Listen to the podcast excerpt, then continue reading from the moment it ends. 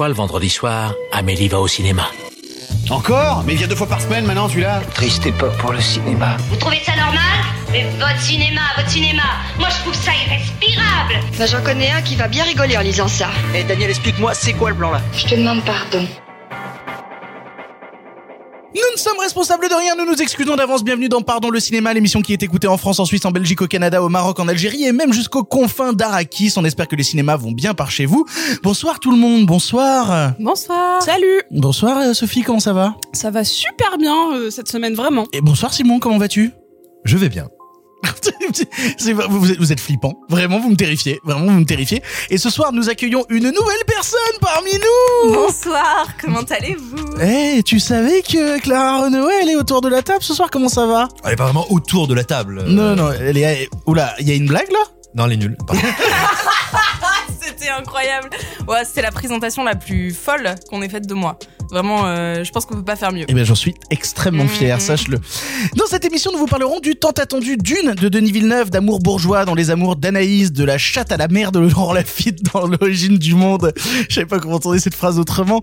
En bref, nous aborderons Summertime, Blue Bayou et la proie du nombre avant de nous envoler vers le passé afin de parler encore de Dune, mais celui-ci, et ce sera de David Lynch, diffusé ce mois-ci sur TCM Cinéma. Mais d'abord, il est l'heure des actus. La vache, encore ces stupides actualités. Je déteste les actualités. Au cinéma, c'est comme ça et pas autrement. Ha ha Qu'est-ce qu'on passe au cinéma? Je sais pas. Je demandais à la patronne. Comme d'habitude, nous démarrons ces actus en vous remerciant de nous suivre, que ce soit sur les réseaux sociaux avec le compte Twitter pardon le cinéma, où on parle de l'actu du podcast mais aussi de cinéma en général, ou sur les différentes plateformes de podcast où vous pouvez vous abonner pour ne rater aucun épisode, ou bien même sur iTunes laisser une jolie critique. Si vous voulez nous soutenir, il existe la boutique Pardon le cinéma où vous pouvez euh, acheter des t-shirts, des suites, des mugs et des stickers, ce qui nous permet ensuite d'avoir euh, du euh, Du. Putain, j'essaie de le Miam faire de miam. tête, c'est compliqué. De pouvoir acheter du glouglou, du miam miam et d'avoir quelques sous-sous dans notre poche. Il y a plein, plein, plein, plein de motifs sur la boutique. N'hésitez pas à vous y rendre pour, vous y, pour y jeter un coup d'œil. Et si d'ailleurs vous en achetez, n'hésitez pas à les partager sur les réseaux sociaux. Ça fera, un- euh, on se fera un plaisir de les retweeter. Il y a quelqu'un qui a, ré- qui a réclamé euh, euh, ouin ouin mais pas bourgeois. Oui, j'ai vu ça. Plus ouin ouin que Plus- bourgeois. Plus ouin ouin que bourgeois, j'adorerais qu'on le fasse. Il faut qu'on le fasse ce t-shirt absolument. Bref, quoi qu'il arrive, rendez-vous sur la boutique Pardon le cinéma. Le lien est en description euh, de ce podcast ou sinon sur notre compte Twitter. Sachez que je viens de faire tout ce truc-là de tête. Je suis terrifié. C'est la 59e fois que je fais ce truc. J'en peux plus. Pour commencer l'actualité, j'aimerais qu'on parle de ce bon Christopher Nolan. En effet, il a été annoncé qu'après 20 ans de collaboration, il quitte Warner Bros pour faire son nouveau film du côté d'Universal Pictures. Il y obtient un contrôle créatif total, 100 millions de budget, mais surtout au moins 100 jours en salle sans diffusion de streaming. C'est important car son départ fait suite à un gros conflit sur la gestion des films diffusés sur HBO Max chez Warner, favorisant donc leur téléchargement et diminuant leurs entrées en salle, modèle que Warner a annoncé d'ailleurs arrêté en 2022. Est-ce que c'est ça l'enjeu désormais, les réalisateurs pro-streaming, les réalisateurs anti-streaming, leur positionnement et leur place respective vis-à-vis des studios? Est-ce qu'on peut faire le bilan honnêtement? Voilà, on est euh, quasiment euh, post-pandémie pour la culture. Euh, Est-ce qu'on peut honnêtement dire que le Day and Date c'était une bonne grosse idée de merde Une, bonne grosse, une bonne grosse idée de merde, je ne sais pas. En tout cas, pour les studios, de leur aveu silencieux, c'est en tout cas une catastrophe. Disney renonce à sa stratégie de sortie simultanée payante sur sa plateforme Disney Plus et sortie en salle. A priori, quand Disney renonce à un truc, euh, c'est pas pour se tirer une balle dans le pied, c'est bien pour, c'est bien parce que ça ne marchait pas. Euh, Warner, bon bah là, quand on regarde les résultats en salle et surtout les résultats globaux hein, de la plateforme HBO Max, bah, c'est une double catastrophe. Donc oui, ça a été, euh, alors ça a été simultanément une plantade et en même temps une tentative. On peut pas en vouloir au studio euh, à un moment où les salles fermaient, où l'avenir était plus qu'incertain, voire chaotique, d'avoir tenté des trucs. Bon, ça n'a pas fonctionné. Pour le coup, euh, il y a Variety qui a sorti le fait que euh, Tenet, avec la sortie salle uniquement, aurait, semble-t-il, parce que c'est des projections, hein, mais fait perdre 50 millions de dollars à, euh, à Warner Bros. De le fait de ne pas l'avoir sorti sur HBO Max et en même temps en salle et de ne l'avoir sorti qu'en salle. Voilà. Est-ce que Christopher Nolan, du coup, est le bon à se plaindre quand on sait que son film, lui, est sorti dans les meilleures conditions que ce soit? Je sais pas. Non, il n'est pas du tout sorti en meilleures conditions que ce soit. Il est sorti à un moment où la moitié des salles américaines étaient fermées. Donc il n'est Oui, pas sorti dans les meilleures conditions que ce soit. Euh, de toute façon, comme il n'est pas sorti simultanément en plateforme, on ne peut pas comparer avec ce qui se serait passé à ce moment-là. Euh, ce qui est sûr, c'est qu'il a réalisé un dans les territoires où on va dire, euh, on a vu après des sorties Warner simultanées, euh, plateforme, enfin HBO plus salle. Wonder il a- Woman. oui, voilà, il a plutôt bien mieux fonctionné en salle.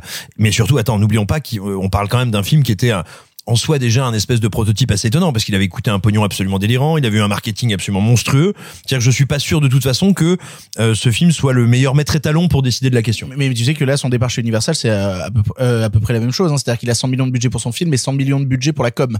Euh, donc, ça, ça reste en dessous de tes dettes. Et euh, contrôle total, ça va être la violence. Hein. Mais est-ce que Universal, ça le rapproche pas un petit peu de James Bond Potentiellement? Euh, alors il faut, je, je, je sais pas Bah, alors, J'ai vu, passer euh, ça notamment hein, sur Twitter, hein, mais euh, c'est vrai que quand j'ai lu cette ce, ce petit tweet-là, je me suis dit, Euh, à voir parce que je, je sais pas dans quelle mesure euh, euh, Universal c'est la partie tournante des droits. C'est ça, c'est celles qui sont renégociées tous les 4, 5, 6 ans? Non, c'est Ouais. ici la partie tournante. Pardon. le Pardon, cinéma. le cinéma. On est bien Tintin. Euh, non mais à vérifier parce que les non mais les, les droits euh, les droits de James Bond ça se partage entre euh, MGM. MGM euh, la boîte de Madame Broccoli euh, De Madame Brocoli Qui bah, c'est ça? Bah c'est la fille du producteur et créateur de- historique de la franchise. Attends, mais Madame Brocoli C'est Oui. son vrai nom? Mais c'est son nom. Ah bon? Barbara Broccoli non? Ah bon je Alors, n'importe quoi et franchement, on va arrêter. Ce serait dirait incroyable si c'était vraiment son vrai vraiment nom. bizarre. Barbara Broccoli, qui est donc la fille de Incroyable. Albert Romolo Cubby Broccoli, qui était donc le créateur, avec j'ai oublié le, le nom de son associé, de James Bond. Bonjour Madame Brocoli, du coup. Après, pour le coup, le- les questionnements que ça pose aussi, si on veut rester un peu aussi autour de HBO Max, c'est mine de rien, il parle du fait que ça a été une catastrophe et qu'ils veulent abandonner euh, ce système-là. Euh, il a été annoncé en fait à Denis Villeneuve, c'est sorti par Variety aussi, que la suite de Dune ne serait mise en chantier que si euh, Dune est un succès sur HBO Max. Encore heureux. La pression. Mais, mais non, mais après la question, c'est que t'as envie de leur dire, ouais, mais si le film est un succès en salle, qu'est-ce qu'on s'en branle du succès HBO Max en fait? Mais parce que l'avenir de Warner, à partir du moment où tu fabriques une euh, plateforme SVOD euh, propriétaire pour ton Mm. studio, ton avenir n'est plus la salle. Ton avenir, c'est ta plateforme où tu vas concentrer absolument tous les revenus et où tu as, on va dire, une où tu peux diriger euh, de manière verticale, complète, intégrée la production, la diffusion et les remontées de recettes. Donc, si tu veux, euh, pour eux, une, désormais, à partir du moment où ils ont la plateforme HBO Max, un succès en salle, c'est une réussite ponctuelle. Des abonnements, c'est des succès minimum sur moyen terme. Donc, si tu veux, de- demain, si Warner pouvait faire les scores de Netflix en se privant de la salle, ils arrêteraient la salle, mais dans la seconde. Non, mais vous, vous pensez qu'ils arriveraient à produire le même nombre de films à gros budget Warner pas, je te dis pas c'est qu'ils vont pas y arriver. On disait, dis. si euh, c'est plus rentable de faire que de la plateforme, il ferait que de la plateforme. Il n'y a pas d'autre euh, but en soi pour euh, pour ce genre de grosse compagnie. Et dis ça en, en aimant vraiment Warner, tu vois. Donc euh, tu veux dire que le problème derrière tout ça, c'est avant tout le capitalisme? Quoi C'était donc lui derrière tout ça Quel choc Air capitalisme, je vous ai reconnu. De toute manière, HBO Max, c'est un système où euh, ils vont devoir à un moment, quoi qu'il arrive, se renouveler parce que par exemple, il n'est pas prévu que ça arrive ne serait-ce qu'en France. On, on a vu que là, en 2022, on aurait euh, en Europe HBO Max qui va se déployer, mais que la France, euh, c'était même pas prévu dans le calendrier pour 2023, tu vois. Pas avant 2025, de mémoire. Waouh C'est si long. De toute manière, sachez-le, les majors se divisent en territoires. Il n'y a pas une seule décision, même si ça vient du siège, qui se décline pour tout le monde. C'est-à-dire que la France peut rester un territoire unique, puisque de toute manière, la France est prise pour les majors comme des territoires à la fois. Mais la France est un territoire unique. Ok, Victor. Pardon. Mais, euh, Pardon le nationalisme. Pardon le, le nationalisme. Euh, non, c'est c'est genre un territoire euh, unique pour les pour tester, pour euh, voir les conséquences euh, d'un film. C'est pour ça qu'il sort souvent avant en France, avant de sortir sur d'autres territoires, parce que on est le pays le plus cinéphile d'Europe, voire même du monde, parce que la, Chine est un cas un peu particulier parce qu'ils sont beaucoup plus nombreux et qu'il y a un cinéma qui marche donc plus, mais pas avec les mêmes films. C'est compliqué, mais on considère qu'en Europe, c'est la France qui marche le mieux. Donc quand un film doit être entre guillemets testé pour savoir si une grosse sortie salle est nécessaire, ils attendent les retours de la France avant même de le sortir. hein. je veux dire, euh, ils font ce qu'on appelle des projections tests. Et donc, euh, bah, même si jamais HBO Max se développe dans le monde, ça veut pas dire que Warner euh, France va arrêter d'avoir des films en salle Warner. Sauvons nos salles de cinéma français. Trois news random pour conclure. Tout d'abord, Marc Millar a confié qu'un film live-action du MCU avec des zombies serait en cours de préparation. C'est compliqué là, ils ont quand même plus d'idées en stock là, il y, y a plus rien. Euh, S'ils en viennent carrément à nous sortir l'option zombie. Ça a déjà été bien le MCU Mais, non, mais, Oh. bah, attends, non, mais tu rigoles, non, attends, Marvel, les, les épisodes, euh, enfin, Marvel Zombies, c'est un truc quand même qui est très connu, Oui. très coté. Ça m'étonne pas que ça arrive à un moment sur la, sur la table, tu vois. Pour le coup, ils ont mis des zombies dans What If euh, récemment, euh, leur série d'animation là sur Disney+. J'ai j'ai vu le, la chose. ah putain, et t'en as pensé quoi d'ailleurs? Alors, je vois pas bien comment on peut penser devant. Euh, Tout court. je, je me suis dit que c'était euh, c'était long et chiant, ce qui est pas facile pour un truc qui dure 30 minutes, quoi. D'accord. Deuxièmement, on reste dans le MCU. Premier, on parle de cinéma après. Euh, le dernier opus de la saga, à savoir Shang-Chi, n'a pour l'instant pas le droit de sortir en Chine. En effet, euh, des propos euh, assez anciens de son interprète principal Simu Liu sont ressortis. Propos où il explique que ses parents ont quitté la Chine parce que c'était un pays du tiers monde où les gens meurent de faim.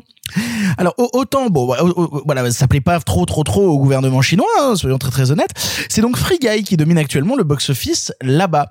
Est-ce qu'on peut se le dire voilà juste une seconde maintenant qu'il faut arrêter de jouer les forceurs avec le marché chinois? Parce que j'ai l'impression qu'à chaque fois que on a des studios américains qui disent on va faire un truc pour le marché chinois le truc se plante. Le truc ne marche pas ou le truc ne peut pas sortir. En fait, il y a deux choses. Il y a les films qui sont pensés pour le marché chinois et les films qui sont en majorité pensés pour le marché asiatique aux États-Unis. C'est c'est vraiment deux choses complètement différentes. Et en effet, peut-être qu'ils ont une envie d'exporter, mais je sais que j'ai déjà cité cet exemple-là euh, dans Pardon le cinéma, mais Crazy Rich Asian n'était pas pensé pour le marché chinois, contrairement à ce qui était dit. C'était pas pour, euh, pour, pour ce marché-là, et c'était pour les communautés américaines, euh, sino-américaines. Absolument. bah après on m'a dit que enfin en tout cas de tout ce qu'on en a vu euh, Shang-Chi c'était pensé pour le marché chinois comme Mulan l'était à une époque tu vois Comme le, pour le marché asiatique en général, mais mais, mais ce qu'il faut voir en fait, c'est que euh, c'est pas tant qu'Hollywood a du mal à percer euh, à percer en Chine ou à percer, à percer en Asie, c'est pas vrai du tout, mais de ce qu'on en voit pour le moment, il semblerait que les Chinois préfèrent regarder. Enfin, ils aiment les blockbusters américains, mais ils ont pas forcément envie que les Américains leur fassent des blockbusters.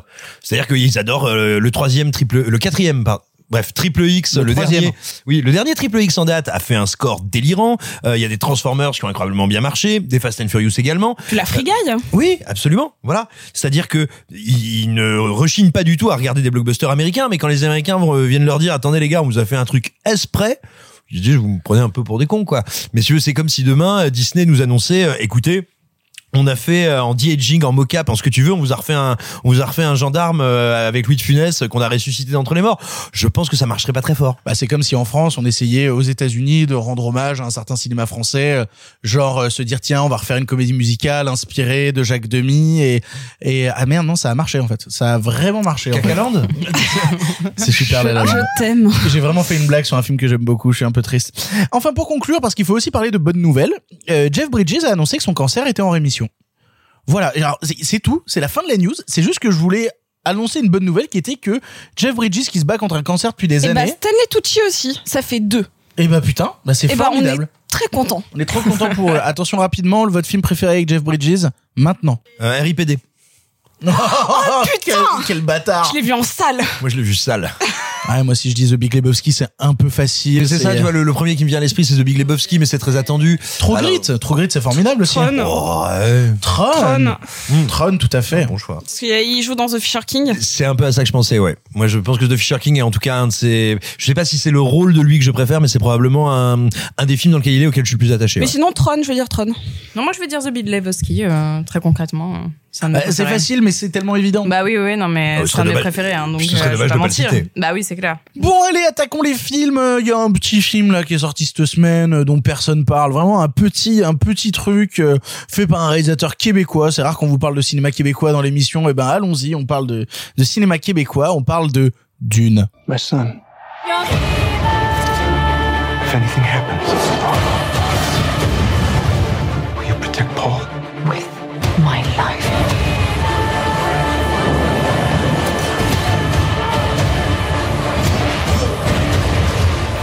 Together can we stand a chance.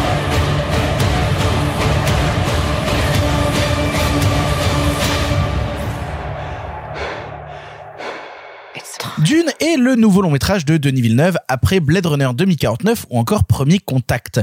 Adapté du monument de la littérature de Frank Herbert, on y suit les aventures de Paul Atreides, voué à avoir un destin hors du commun sur une planète nommée Arrakis où se cultive l'épice au bon lait de brebis.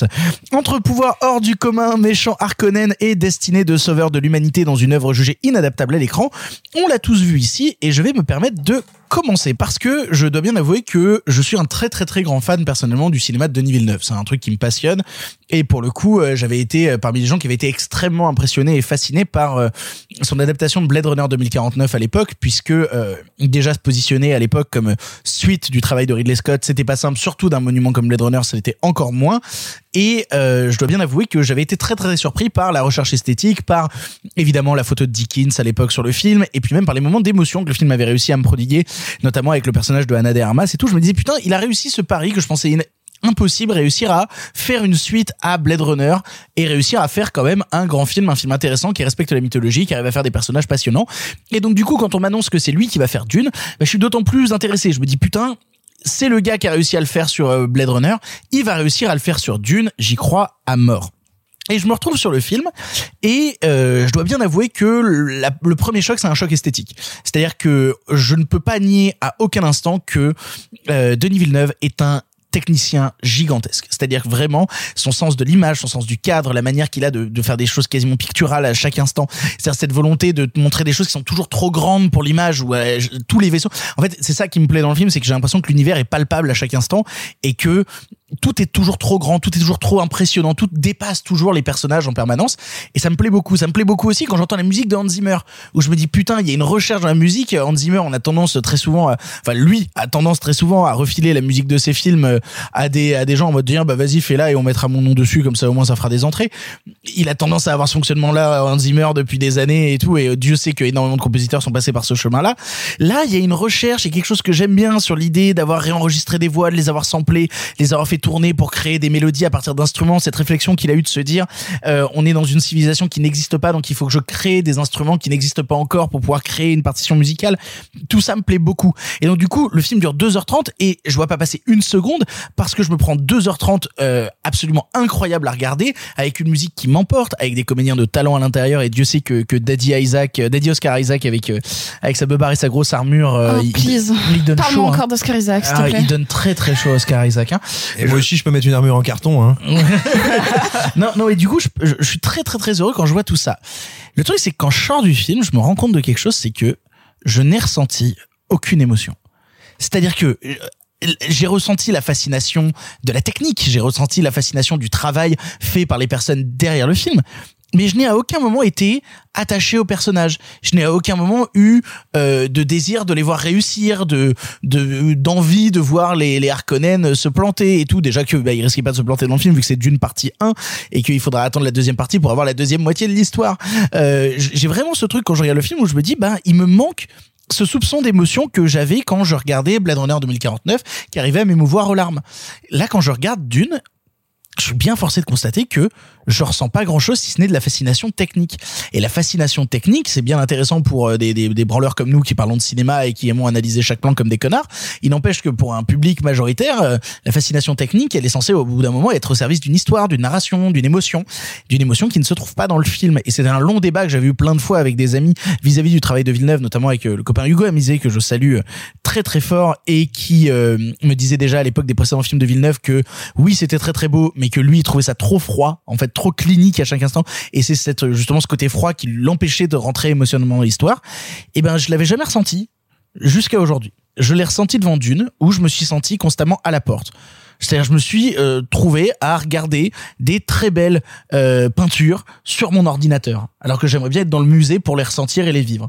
Il y a vraiment ce truc où, ouais, je, je suis un peu triste en fait face à Dune parce que je suis obligé de reconnaître que c'est un très grand film de science-fiction, que c'est vraiment impressionnant, que ce que ça aboutit, j'avais pas vu un aboutissement visuel de création d'univers euh, depuis bien euh, bien Mad Max Fury Road et pourtant Dieu sait que euh, quand on voit les adaptations précédentes, notamment celle de Lynch, on aura l'occasion d'en reparler, réussir à ne pas faire un truc qui soit tout le temps kitsch, c'est pas simple et je trouve que le Dune de Villeneuve le réussit plutôt bien. Je suis juste un peu embêté de je, je crois que j'aurais aimé pleurer, j'aurais aimé trembler, j'aurais aimé frissonner devant Dune. Tout ce que j'ai fait c'est contempler des très belles images mais qui ne m'ont rien donné en face.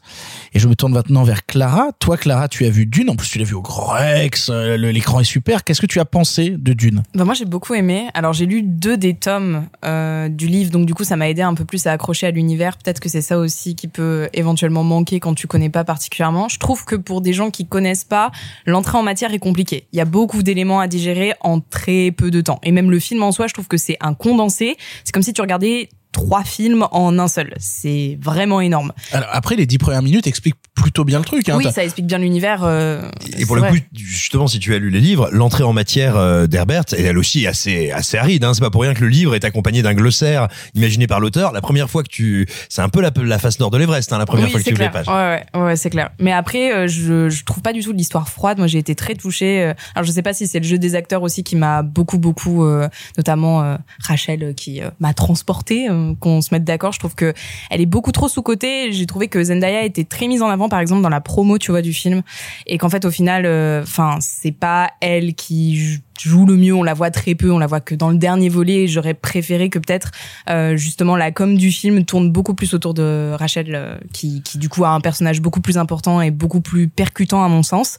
Euh, maintenant, au niveau de, au niveau de la technique, comme tu disais, moi les textures m'ont transporté, euh, mais pour autant ça reste de l'esthétisme.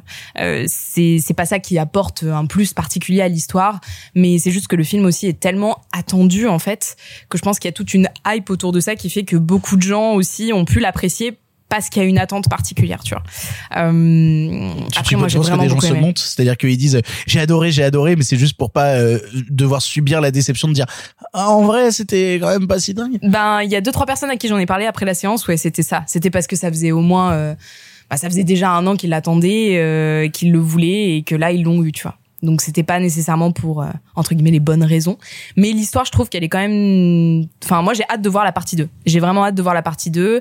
Euh, j'ai hâte aussi de bah de pouvoir découvrir l'histoire un peu plus euh, parce que là c'est un peu le le tout début, on va dire, de quelque chose d'énorme, quoi. Donc, il faut un peu attendre aussi que ça s'installe. Mais pour moi, c'est quelque chose qui va être historique, en tout cas pour des gens de ma génération. À titre euh, d'exemple, je pense que ça peut être vraiment quelque chose de, de marquant, quoi. Après c'est c'est quand même deux heures et demie d'exposition quoi. C'est euh, justement même toi tu le dis c'est le début de l'histoire. Est-ce que euh, se dire putain on a attendu aussi longtemps pour avoir deux heures et demie d'exposition c'est quand même un peu compliqué. hein. Oui, mais c'est deux heures et demie de bonne exposition. Ça, c'est cool. Exposition plein sud. voilà, c'est ça, exactement. Et c'est ça qui est beau. Non, puis aussi, j'ai une grosse sensibilité. euh, ben, j'ai quand même une grosse sensibilité à tout ce qui est euh, technique au niveau du sable, parce que je sais que c'est super compliqué à gérer. Et euh, je suis très admirative de, de son travail euh, en tant que réal. Tu vois, je trouve que c'est incroyable ce qu'il a réussi à faire. Donc, euh, donc voilà. Après, si euh, Monsieur Timothée Chalamet pouvait desserrer un petit peu la mâchoire des fois, on ne serait pas contre. mais euh, mais mis à part ça, autrement, c'était vraiment un super bon film.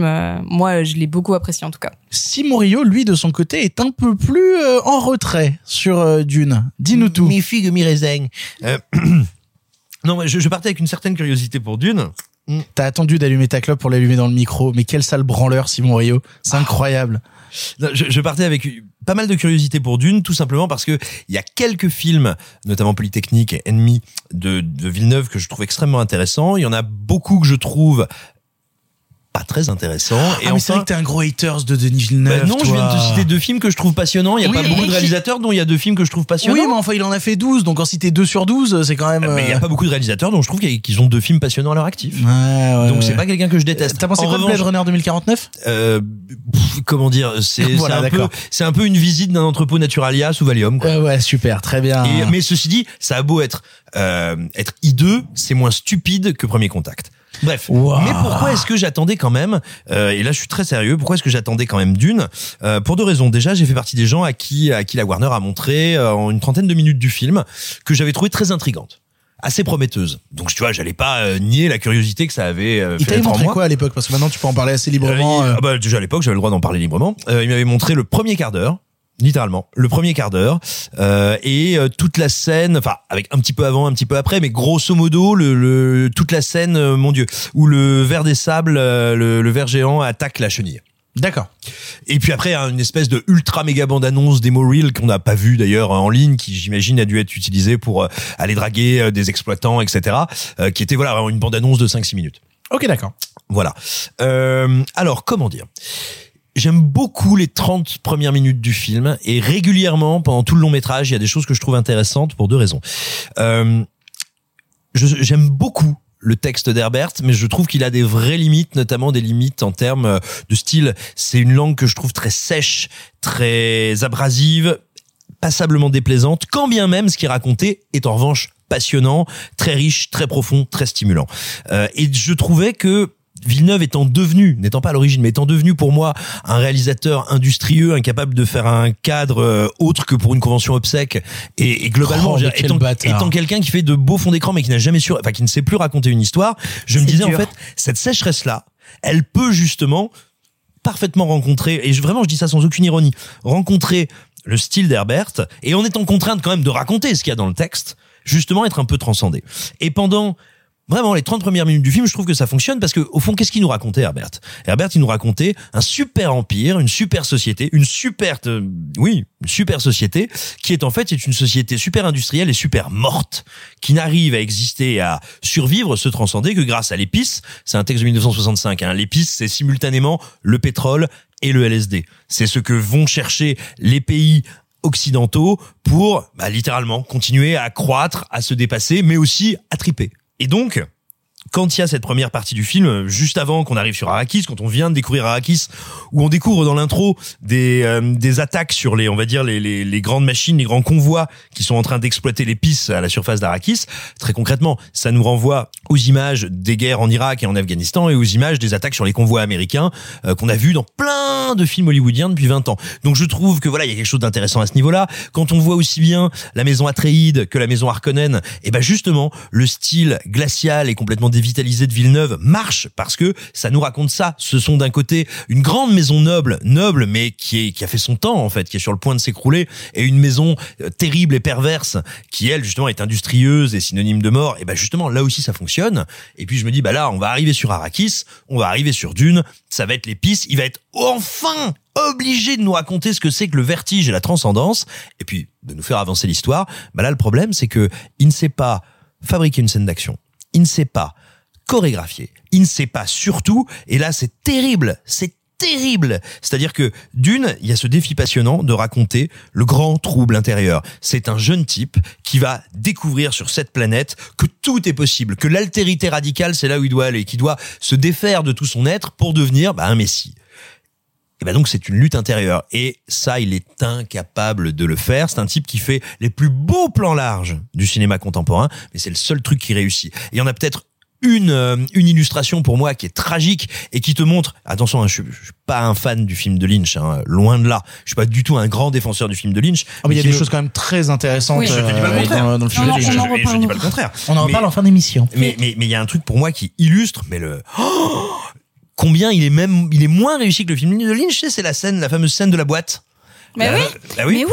Quoi la scène de la, La boîte, boîte. tu vois, bah dans le dans le film de Lynch, il te Lynch te met en place des éléments baroques, délirants, pour te faire comprendre la douleur et l'horreur que ressent Paul avec sa main dans cette boîte. Et ben là, pépère, t'as quoi En fait, tu vois, tu vois la tête qu'a fait Timothée Chalamet euh, le jour où il y a eu le, où, où, Woody Allen s'est fait cancel, tu vois, genre oh, oh, oh, c'est horrible, Oh, une horrible image de main brûlée, mais horrible, je dis horrible, c'est avec des guillemets, c'est illustratif, pato, monté avec les pieds, la mort du duc Leto, la mort du duc Leto, mais lors de ce montage alterné horrible. Euh, ouais, euh, c'est vrai que justement, tu vois, moi cette scène-là, ça, ça m'a emmerdé parce que, comme je te disais, le manque d'émotion que j'ai eu dans le film, ça m'a buté que euh, au moment où le personnage meurt, je regarde le truc et je fasse, je ressens rien, j'en ai rien à foutre, euh, je suis, je suis pas ému et tout, alors que pourtant il m'a construit une relation père-fils et tout avec euh, le petit Timothée Chalamet, genre euh, vraiment des scènes au roi lion en mode un jour tout ce que tu vois t'appartiendra et tout.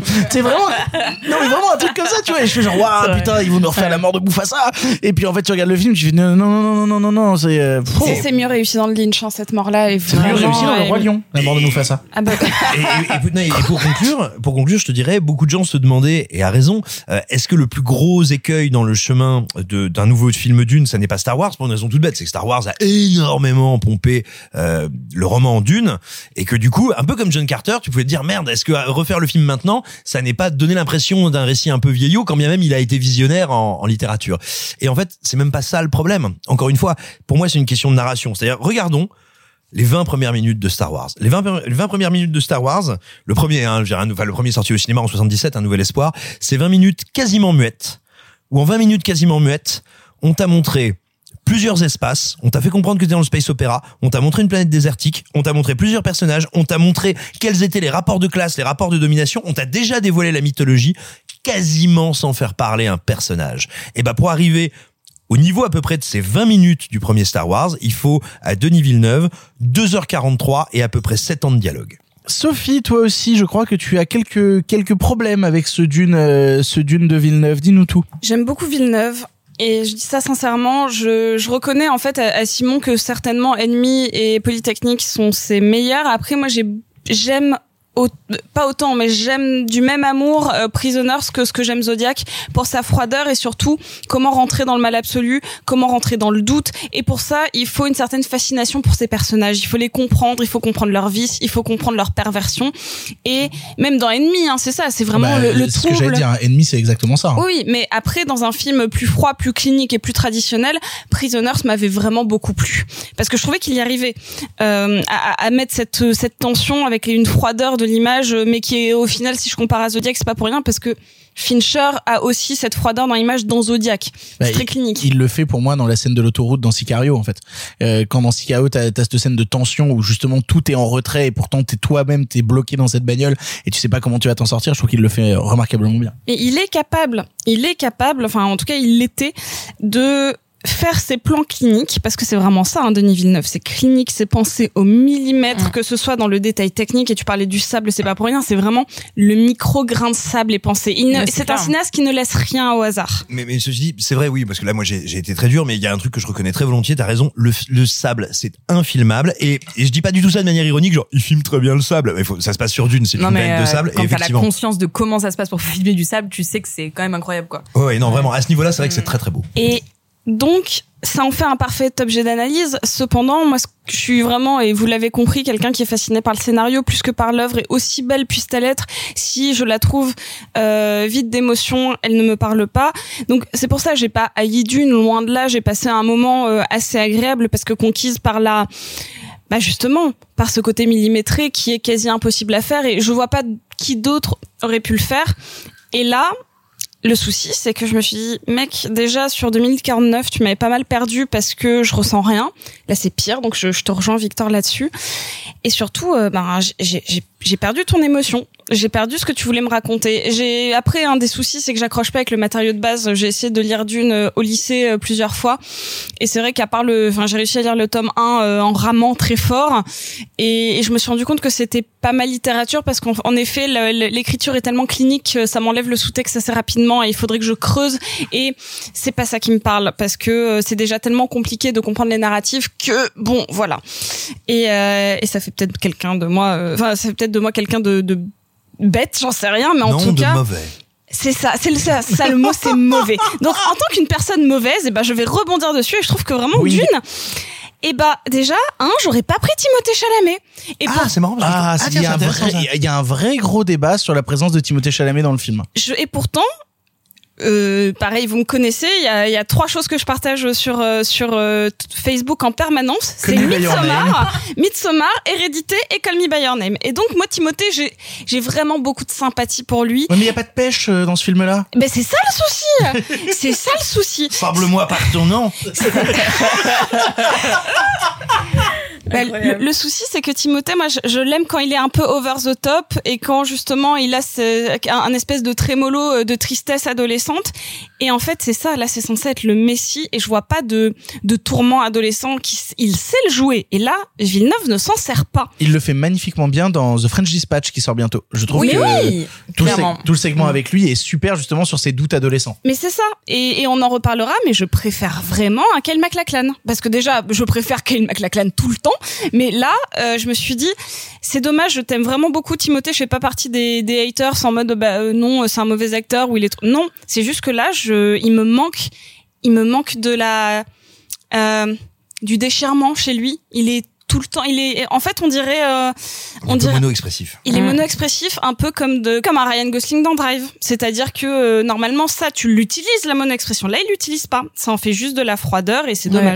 Non là pour le coup je suis d'accord. Ce qui est dommage parce que sur le papier c'était un excellent choix Chalamet. C'est-à-dire que tu sais quand quand il a été euh, casté et même encore maintenant quand il y a eu enfin avant que le film sorte, je voyais pas mal de gens qui avaient qui avaient pas lu Dune disant "Oh mais moi je veux pas de lui comme héros d'une fable épique de science-fiction." Ouais, sauf que non les mecs désolé, vous allez être surpris mais Dune c'est quand même essentiellement un récit très psychologisant psychologisant, très psychologisant, très tripé, tripal, et qui se passe dans la tête d'un jeune garçon tourmenté. Mais oui. C'est-à-dire, le type, c'est c'est pas Chris Hemsworth, quoi. Tu peux pas prendre Chris Hemsworth dans Dune. Et sur le papier, c'est un super bon choix. Mais bien sûr que c'est un super J'ai bon envie choix. de voir Dune avec Chris Hemsworth maintenant, je suis désolé.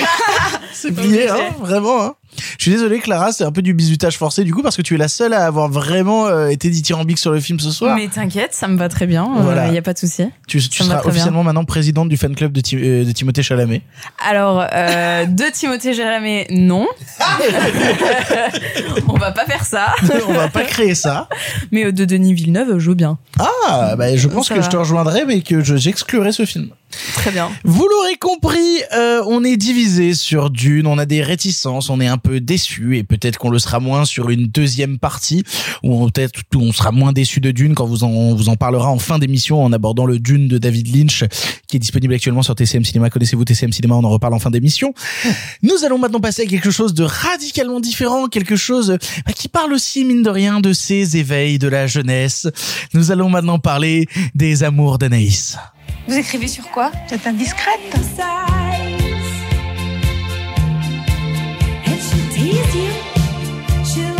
Daniel On peut savoir ce que tu fais là J'ai pas de compte à te rendre sur les visites que je fais à ma femme. Ma femme. C'est quoi ce sentiment de propriété inadmissible Elle est pas à toi, Émilie. hein. Vous êtes même pas mariés en plus Non mais on est vraiment chez les dingues.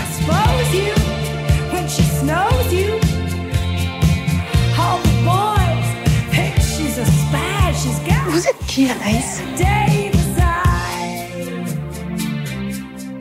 Les Amours d'Anaïs est le premier film de Charline Bourgeois-Taquet, où l'on découvre l'histoire d'Anaïs, comme par hasard, jouée par Anaïs de Moustier, quelle coïncidence, trentenaire énergique qui rêve ses amours et aime ses rêves, et veut le beurre et l'argent du beurre et le cul de la crémière en couchant à la fois avec Denis Podalides, tout en convoitant sa femme Valéria Bruni Tedeschi, écrivaine qui la fascine. Avant de préparer cette émission, j'ai dit à Clara, vu que c'était sa première, quel film euh, tu vas regarder en plus de Dune cette semaine, etc. Et je lui ai dit, bah regarde Les Amours d'Anaïs, allez, vas-y, tu nous donneras ton avis. C'était le bisutage de cette semaine. Alors Clara, qu'as-tu pensé des Amours d'Anaïs? Est-ce que je te dois de l'argent Ou est-ce que il y a un souci avec moi, Victor, pour Non, me le dire non, direct au lieu de me faire voir ça, en fait Ce serait juste plus simple. tu m'as- Elle m'a envoyé un message à la sortie du film en mode Eh, Est-ce que tu m'en veux, Victor? Est-ce qu'il y a un problème Est-ce qu'il y a- fondamentalement? Est-ce qu'il y a un répondu souci? Non, mais maintenant ça va? C'est bon, la dette est payée, tout va bien. Non, mais euh, alors.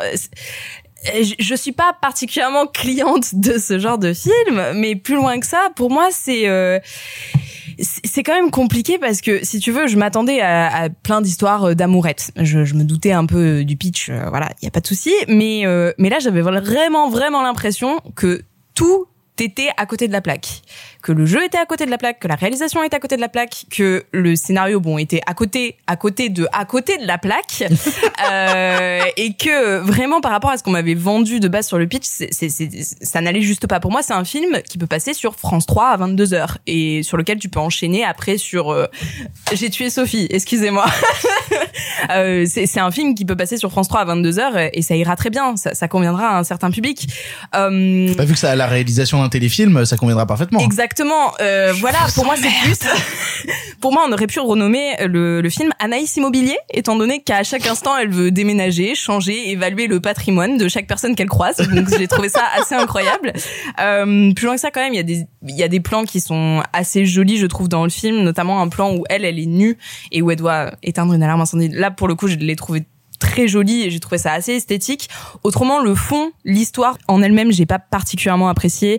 Euh, tout, tout, tout le plot du scénario est extrêmement prévisible pour moi. En, en, en 20 minutes, tu sais déjà comment ça va finir, plus ou moins.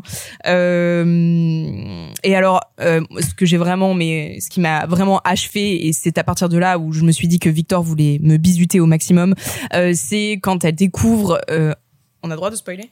Alors, on va spoiler sans spoiler, si Ouais. tu peux. quand euh, sa mère a une rechute, je ne dis pas de quoi, mais Oui, quand sa d'accord, mère oui. a une rechute, euh, la, la réaction en mode amour, gloire et beauté, euh, j'ai- j'ai vraiment pas supporté. J'étais vraiment au bout en termes de jeu. Alors que pourtant, euh, j'aime beaucoup, euh, j'aime beaucoup Anaïs dans son travail d'actrice, tu vois.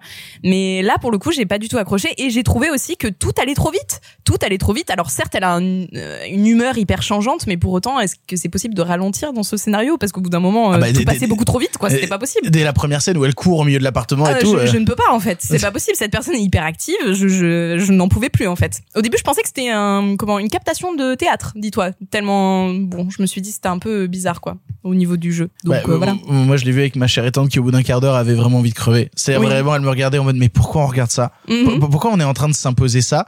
Elle détestait le personnage d'Anaïs, mais genre viscéralement, vraiment viscéralement. Est-ce que tu comprends qu'on puisse avoir ce rejet pour ce personnage-là? Bah, en fait, elle a zéro tact.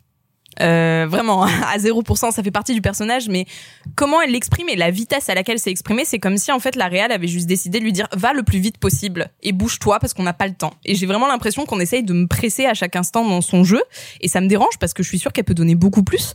Euh, mais oui, euh, très concrètement, j'ai pas réussi à avoir énormément d'empathie avec elle. euh, un petit peu vers la fin parce que bon, elle part, elle quitte tout, elle veut quitter ses responsabilités pour un peu vivre sa vie entre guillemets. Donc voilà, c'est assez compréhensible. Euh, c'est bon, ça m'a un petit peu touché, mais pas assez pour que je m'accroche au personnage. Le moment où elle doit euh, se retrouver, euh, je, je spoil pas, mais où elle doit se retrouver avec quelqu'un dans la voiture et qu'elle jette le gars de la voiture, et là comme mais pourquoi tu euh, l'impolitesse en fait? Enfin, je comprends que c'est urgent, que ta scène elle est urgente, mais tu peux trouver mille autres moyens d'avoir un moment avec cette personne. Pourquoi tu fais ça Sophie Je vais m'en aller, je vais m'en aller, je vais me lever, je vais m'en aller. Et oui, c'était en fait le bisutage de Sophie. Et puis, euh, Oh. et puis vraiment, je- je- enfin même, enfin pardon, mais scénaristiquement ça va pas du tout. Elle a mal au genou, elle se cogne le genou, euh, elle met une sorte d'huile magique. On a l'impression que c'est une huile chinoise ou je sais pas quoi. Et genre littéralement le plan d'après, on la voit courir. je ne comprends pas, vraiment, je ne comprends pas. Mais voilà, c'est peut-être moi qui ai pas tout capté, qui ai pas toutes les lignes. Mais vraiment, je j'ai pas du tout apprécié euh, le film euh, dans son entièreté. De mon côté, euh, bon, j'ai pas beaucoup apprécié le film, mais vous savez ce que la sympathie que j'ai pour le cinéma bourgeois euh, en général et globalement ici le, le côté je vais baiser Denis Podalides puis je vais baiser Valeria Bruni Tedeschi et toute ma vie va être de chercher à savoir qui je vais baiser et tout m'intéresse pas beaucoup. Après pour moi le film raconte autre chose. Euh, c'est là où justement ça m'intéresse peut-être davantage. Euh, c'est peut-être le prisme d'analyse avec lequel on va pas être d'accord avec Sophie, mais c'est le truc qui me fait semi apprécier le film, c'est pour te dire. La Euh, destruction des bourgeois de l'intérieur. non, je, je, tu me l'as sorti pour plusieurs films, donc. oui, oui, non, non, mais techniquement c'est ça. Hein, c'est une meuf, c'est une meuf semi-prolo qui arrive pas à payer son loyer, qui débarque chez les bourgeois et qui vient exposer les mensonges des bourgeois. Donc encore une fois, moi ça me ravit toujours ce genre de scénario-là. Mais au-delà de ça, moi ce qui m'intéresse, c'est euh, en fait, j'ai l'impression quand je regarde le film que son désir n'est pas de baiser Valeria Bruni Tedeschi, mais d'accéder à un certain niveau de bourgeoisie. En fait, pour moi, quand je la regarde dans le film, je vois Anaïs de Moustier qui fantasme justement le métier d'écrivaine, qui fantasme euh, la position sociale dans laquelle se retrouve Valeria Bruni Tedeschi, et que au-delà de fantasmer cette femme-là, fantasme le quotidien de cette femme-là, fantasme ce qu'elle vit elle, même de la manière dont elle en parle au début. Il y a une scène avec ses parents au début du film. euh, Arrêtez de tous dire non de la tête. J'essaie de donner mon mon avis.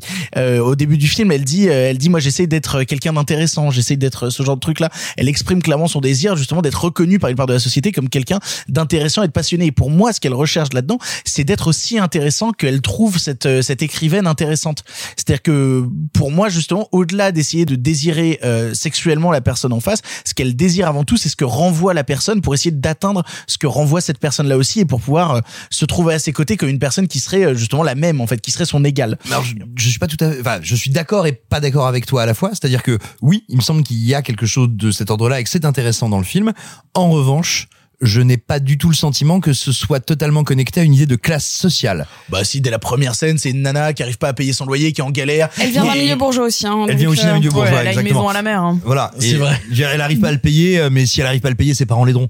Donc c'est donc c'est pas le problème. Non, je, je crois qu'en revanche, on est dans un pays qui est très particulier par rapport à la littérature. euh, Et je vais je vais le dire très rapidement parce que je développerai ça après, mais qui Oui, est parce très que j'aimerais bien donner mon avis aussi.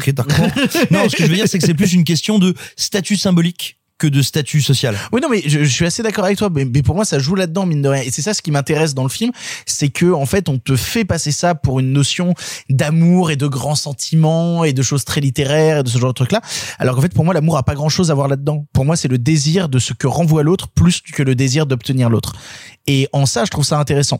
Sachant que c'est un film qui est en plus totalement euh, tourné pour sa comédienne. C'est un film qui est fait pour Anaïs de Moustier, où elle est constamment mise en lumière, où c'est elle qui est mise en avant, où elle peut s'amuser, où elle peut justement renvoyer cette folie du jeu, ce côté justement un peu plus, euh, bah ouais, euh, ce, côté libre en fait, ce côté de femme libre et tout. Et c'est ça qu'elle renvoie dans son jeu à tout instant et qui va justement à contrario d'autres rôles qu'elle a eu dans le passé. Moi, je me rappelle que récemment, je l'avais vu au cinéma dans La fille au bracelet, euh, qui était réalisé justement par son frère et où elle avait un truc beaucoup plus en retrait, beaucoup plus droit, stature de l'avocat et tout, et quelque chose de beaucoup plus en retrait. Là, elle a la possibilité justement de s'amuser, d'en faire des caisses et tout, et de pouvoir, euh, elle, passer un bon moment. Et le film est fait pour elle. Le film est fait pour qu'elle passe un bon moment, elle. Est-ce qu'il est fait pour que les spectateurs passent un bon moment? Ça, c'est une autre question en fait, parce que pour le coup, moi, je passe pas vraiment un bon moment quand je regarde Les Amours d'Anaïs, et je m'emmerde assez sévèrement parce qu'en fait, au bout d'un moment, quand t'as compris la manière dont fonctionne le film, quand t'as compris euh, les désirs de ce personnage-là, qui, euh, ah, je devrais être en train d'écrire ma thèse, mais je préfère draguer de la bourgeoise. pff, ça m'emmerde, mais ça m'emmerde. Mais qu'est-ce que j'en ai à foutre, quoi? Avec Denis Podalides qui débarque au milieu. euh, euh, alors, c'est un truc dont on va, dont Sophie va parler plus tard, mais moi, c'est un truc que je ne comprends pas. Que seul Desplechin a réussi à me faire comprendre, mais vraiment, euh, je ne comprends pas euh, pourquoi tout le monde veut, tout, tout, tout le monde veut baiser Denis Podalides en ce moment. Euh, je sais pas si c'est le crâne dégarni qui, qui, lui, qui lui donne cet aspect attirant, mais en tout cas, tout le monde veut ken Denis Podalides et ça m'épuise. Euh, et là, je lui aussi. ah bah lui aussi, il a l'air, il a l'air extrêmement épuisé. Euh, par contre, je redécouvre en ce moment, et ça je tenais à le dire, je redécouvre la puissance de Valeria Bruni Tedeschi à l'écran, et notamment dans deux films. Alors, vous savez que j'aime pas la fracture, mais euh, dans celui-ci, je la trouve d'une douceur folle, et je la trouve assez exceptionnelle. Dans, le, un petit rôle qu'elle a dans euh, cette musique ne joue pour personne de Samuel Benchetrit dont on parlera dans quelques semaines où elle a une scène de monologue qui est d'une beauté absolue. En vérité, si vous aimez Anaïs de Moustier, si vous aimez ce que renvoie Anaïs de Moustier, si vous aimez Valéria Bruni Tedeschi, le, plaisir de les voir jouer peut vous donner envie de regarder le film. Pour moi, il y a ce truc-là, c'est le plaisir du jeu. Après, si vous recherchez justement une grande histoire et même de la mise en scène et même de la réa et même ce genre de trucs-là, euh, bah vous allez pas les retrouver parce que c'est quand même euh, putain tout le temps filmé euh, à la caméra, à la caméra à l'épaule de manière dégueulasse. Il y a aucun cadre qui est vraiment construit. tout le truc, c'est vraiment du, du semi. euh, pff, non, c'est nul. C'est vraiment. y- pour moi, il y a pas de mise en scène, il y a pas de réa. Il y a juste un désir d'amour pour euh, ces personnages et ces comédiennes. Euh, le problème, c'est que c'est pas ça qui fait du cinéma. Et en tout cas, les Amours d'Anaïs, euh, j'aurais peut-être aimé qu'il y ait un peu plus de cinéma à l'intérieur. Dommage que ce ne soit pas le cas. Mais je crois que euh, Clara et moi, on a été euh, pas gentils là depuis le début Non, et que on a été assez salés, on peut se le dire. Exactement. Et je crois que Sophie n'est pas du tout d'accord. Sophie, parle-nous d'amour bourgeois. Est-ce que vous êtes surpris que j'aime ce film? Bah non, pas Bah du tout. non, pas du tout. T'étais la seule personne à défendre 16 printemps, hein, on s'en rappelle. hein. Oui. C'est vrai Ah non mais attention non alors attends attends attends Ouais, euh, ouais. je me permets moi je serais un peu salé sur le film mais c'est pas compa bah, c'est incomparable quoi Non, Enfin, c'est incomparable, bien évidemment. Oui, bien sûr que c'est incomparable, même si c'est un premier long métrage. Et en effet, le film a été écrit pour Anaïs de Moustier, puisqu'elle avait déjà été l'héroïne de son court métrage qui avait été primé par le prix Télérama euh, de Clermont-Ferrand. Pauline a servi. Et donc, et donc voilà. Et en fait, euh, c'est euh, donc il, en effet, le rôle a été écrit pour elle. Donc c'est pour ça aussi que ça s'appelle Les Amants d'Anaïs. On va pas se mentir. Oh, c'est tellement malin. Mais on s'en, mais on s'en, Oh. mais on s'en fout. Elle, c'est une, c'est une déclaration d'amour à son actrice. Euh, on s'en bat les couilles que ce soit euh, subtil ou pas. C'est juste de l'amour. Et pour moi, le film. Je, en, en vrai, c'est pas un film dans lequel je vais chercher de la grande mise en scène et j'y vais pour son propos. Et moi, qu'est-ce que ça me raconte? Ça me raconte en effet un triangle amoureux naissant entre un couple établi et une jeune fille qui se cherche. Et qu'est-ce que ça me raconte ce postulat-là? Ça me raconte généralement des drames bourgeois, ça me raconte euh, quelque chose même beaucoup plus pervers à la théorème, ça peut me raconter beaucoup de choses, ces, ces triangles qui se déchirent, et finalement, ça me raconte une, un croisement des passions qui ne peut jamais aboutir. Et ça, j'aime beaucoup. J'aime que ça me raconte la passion euh, vive d'une post-ado, parce que même si elle a 30 ans, elle est quand même caractérisée comme une post-ado qui n'est pas encore à l'âge adulte, et qui donc a des passions extrêmement adolescentes, extrêmement euh, presque euh, euh, qui vient se confronter à la passion de l'adultère. Mais c'est quoi la passion de l'adultère? C'est littéralement en plus du point de vue féminin et masculin. C'est-à-dire que lui qui fait ça pour se ressentir beau et elle qui fait ça pour se ressentir jeune, pour se ressentir à la place de l'autre et donc pour créer un système de miroir entre euh, Anaïs de Moustier et Valéria Bruni Tedeschi. Et ça, ça m'intéresse. Ça m'intéresse parce que euh, la, la réalisatrice a changé le postulat du triangle amoureux bourgeois, qui normalement est beaucoup plus dramatique, pour en faire une comédie semi-envolée. Moi, je l'ai trouvée très aérienne, très solaire, très passion de vacances, pour te raconter un truc beaucoup plus... Euh, je vais pas aller jusqu'au mot subversif, mais en tout cas beaucoup plus piquant et beaucoup plus acerbe sur le croisement des passions. mais, mais aussi parce qu'elle en change le point de vue d'habitude on suit un des membres du couple bourgeois Exactement. souvent l'homme pas toujours mais souvent l'homme là on suit la maîtresse l'amante Exactement. Et donc ce point de vue-là m'intéresse et ça m'intéresse que la il y, ait pas de question de destruction de couple, jamais. Il y a juste son point de vue à elle qui est euh, j'ai de la passion pour lui parce que je l'admire. Finalement, j'ai de la passion pour elle. Qu'est-ce que qu'est-ce que ça raconte moi? Comment ça me fait évoluer en tant que femme? Comment ça me fait évoluer en tant que personne?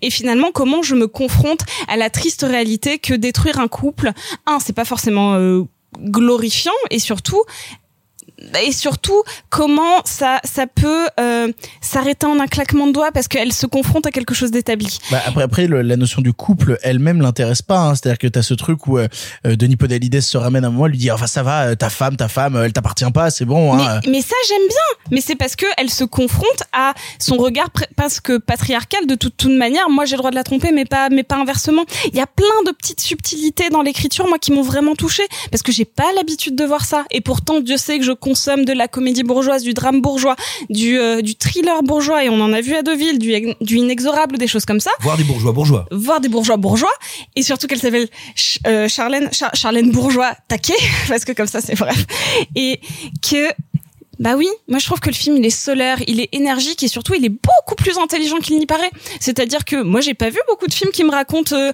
que euh, bah, qu'une qu'une jeune nana peut se confronter à une passion qui n'est pas la sienne. Moi je trouve ça passionnant. Bah moi aussi je- j'en ai vécu hein, des espèces de revers de manches amoureux parce que on était juste pas au même stade de vie et pourtant est-ce Toi que aussi la t'as couché avec Denis Podalides?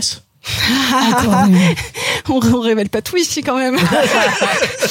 Franchement. voilà, bref, en tout cas, je, vous- même. je vous encourage, euh, non, parce que je, trouve en effet qu'il parle non pas, et je, je pense que Simon va me rejoindre là-dessus, non pas de, de bourgeoisie, mais de, euh, de statut social euh, littéraire, qui est encore autre chose, qui est une forme d'admiration différente. Et, et donc moi, je le vois pas comme un étalement euh, financier de cette différence de classe, mais juste comme une, bah, une différence de moment de vie qui rend des incompatibilités beaucoup plus amères qu'ils n'y paraissent. Simon pour conclure. Non, c'est Simon Rio. T'as interdiction de couper ce rire, ce rire d'envers. C'est terrifiant. Donc, euh, euh, moi, moi j'ai de gros gros problèmes avec le film. Néanmoins, quand bien même le film me déplaît à, à plusieurs endroits, j'aimerais aussi dire ce qui m'intéresse dedans parce que euh, je suis loin d'être dans la détestation. Euh, tout d'abord, c'est intéressant, Clara. Tu, tu parlais euh, du jeu ou de la direction euh, d'actrice concernant Anaïs de Moustier que tu trouvais trop euh, euh, rapide, speedée, fiévreuse. Moi, c'est un truc qui m'a plutôt plu parce que je trouve, j'ai souvent eu l'impression, alors que je, je trouve qu'Anaïs de Moustier est une excellente comédienne, hein, euh, pour Oui, être non, très originale. clair, Mais moi, j'ai souvent l'impression, et, et je suis allé écouter des, des interviews d'elle qu'elle a donné euh, à Cannes notamment. J'ai j'ai souvent l'impression en fait qu'on l'a l'obligée, tu sais, à, à ralentir ou à, ou à tenir les chevaux. Et, justement, j'ai adoré de trouver euh, son ton, son timbre et sa voix et son corps dans quelque chose de plus rapide, de plus enlevé. Et ça, ça m'a beaucoup plu. Et justement, elle dit en interview que pour une fois, on lui a pas dit oh là, Smandou, Anis, ralentis. On lui a au contraire dit vas-y, vas-y, euh, balance. Et je trouve que ça fonctionne très très bien. Et moi, qui ai toujours apprécié son jeu sans être passionné, euh, sans être passionné par son jeu, peut-être à, l'exception d'Alice Elmer, là pour le coup, elle m'a énormément accroché, vraiment. Ensuite, je, moi, je suis toujours extrêmement sensible quand on parle euh, avec, j'ai envie de dire, pas forcément avec légèreté, mais avec euh, tendresse et bienveillance de la fluidité du désir et de la dimension changeante du désir, parce que c'est quelque chose dont je me sens très proche et dont je suis toujours heureux qu'on en parle sérieusement mais sans gravité. Et, et vraiment, c'est quelque chose qui m'intéresse. Donc j'étais ravi que le film aborde ce sujet. Je trouve qu'il l'aborde pas mal d'ailleurs. De même, j'ai trouvé que la photo du film était assez sublime. Maintenant, j'ai deux très gros problèmes. Un problème qui ne dépend pas que du film, parce que le pauvre, il a le malheur d'arriver euh, dans un contexte, et ça n'est évidemment pas entièrement de sa faute, mais ça joue sur la réception que j'en ai. J'ai l'impression que euh, dans le cinéma français, et Dieu sait que je suis pas en train de faire le procès du cinéma français, parce que je, je passe ma vie à rappeler combien on a un cinéma qui est vivace, intéressant, pertinent et beau, et, euh, et qui vibre du téléphone. Et j'ai le sentiment quand je regarde une grande partie du cinéma français, qu'on ne peut vivre avec un petit peu euh, de liberté, de libéralité, de générosité, son désir et, euh, et ses soubresauts, ses changements, que si on est plus ou moins éditeur, éditrice, romancier, sculpteur, peintre. Je parle même pas de bourgeoisie, mais qu'il y a vraiment des espèces comme ça de statuts dans le cinéma français où naturellement le désir peut être grand, beau, fluide et libéré. Et c'est un truc qui me désole et qui me rend triste. Et je suis navré de voir, ça n'est évidemment pas la faute que de ce film, mais de voir encore un film qui me joue la, la carte du tendre euh, troublé et redispatché dans ce dans ce système-là, dans ce monde-là, ça m'ennuie profondément. Mais j'admets bien volontiers que ça n'est pas euh, que la faute du film, évidemment. Et après, moi, j'ai un vrai problème avec la mise en scène. Euh, Il y en a une? Bah voilà. Y a- il y, a plus, il y a plusieurs moments où je, où j'ai vraiment l'impression de d'avoir quelqu'un qui s'est dit genre bon bah ça se passe devant moi, vas-y, je- j'essaie de cadrer. Bon bah là il bouge alors je vais pas noter. Et, et j'exagère parce que il y a, y, a, y a une paire de beaux plans dans le film. Il y a une paire de belles séquences. Il y a notamment ce moment de danse qu'on peut apercevoir dans la bande-annonce d'ailleurs, qui est euh, suspendu, qui est très beau, qui laisse un peu parler les corps. Et où là, tout d'un coup, oui, je comprends tout à fait qu'on soit pas en train de faire euh, du découpage euh, millimétré parce qu'on laisse vivre ce qui se déploie devant la caméra. Mais il y a quantité de passages et de scènes où vraiment, j'ai l'impression qu'il y a un type qui s'est promené avec une caméra, il a vu des gens, il s'est dit tiens, je veux filmer. Et donc du coup, à partir de là, quel que soit le talent des comédiens, qui est indiscutable, quelle que soit la précision de la direction des comédiens, qui est également indiscutable, je m'en fous. Bah, c'est quand même le deuxième film cette année où on peut croire vraiment au euh, à la puissance magnétique immense de Denis Podalides. Non. Ah bah si, dans dans dans euh, dans le Dépléchin, euh, dans Tromperie et dans celui-là, on assiste littéralement au Denis Podalides dit pardon, je, raté. On assiste littéralement au Denis Podalides Daddy Issues Universe et je l'ai raté encore mais c'est pas grave et, euh, et ça je trouve ça assez fort parce qu'il faut suffisamment bien 100 diriger fois mieux réussi dans Tromperie. mais bien sûr, mais euh, on n'a pas encore parlé du film. Tu sais pas que c'est genre mon numéro 3 de l'année pour l'instant.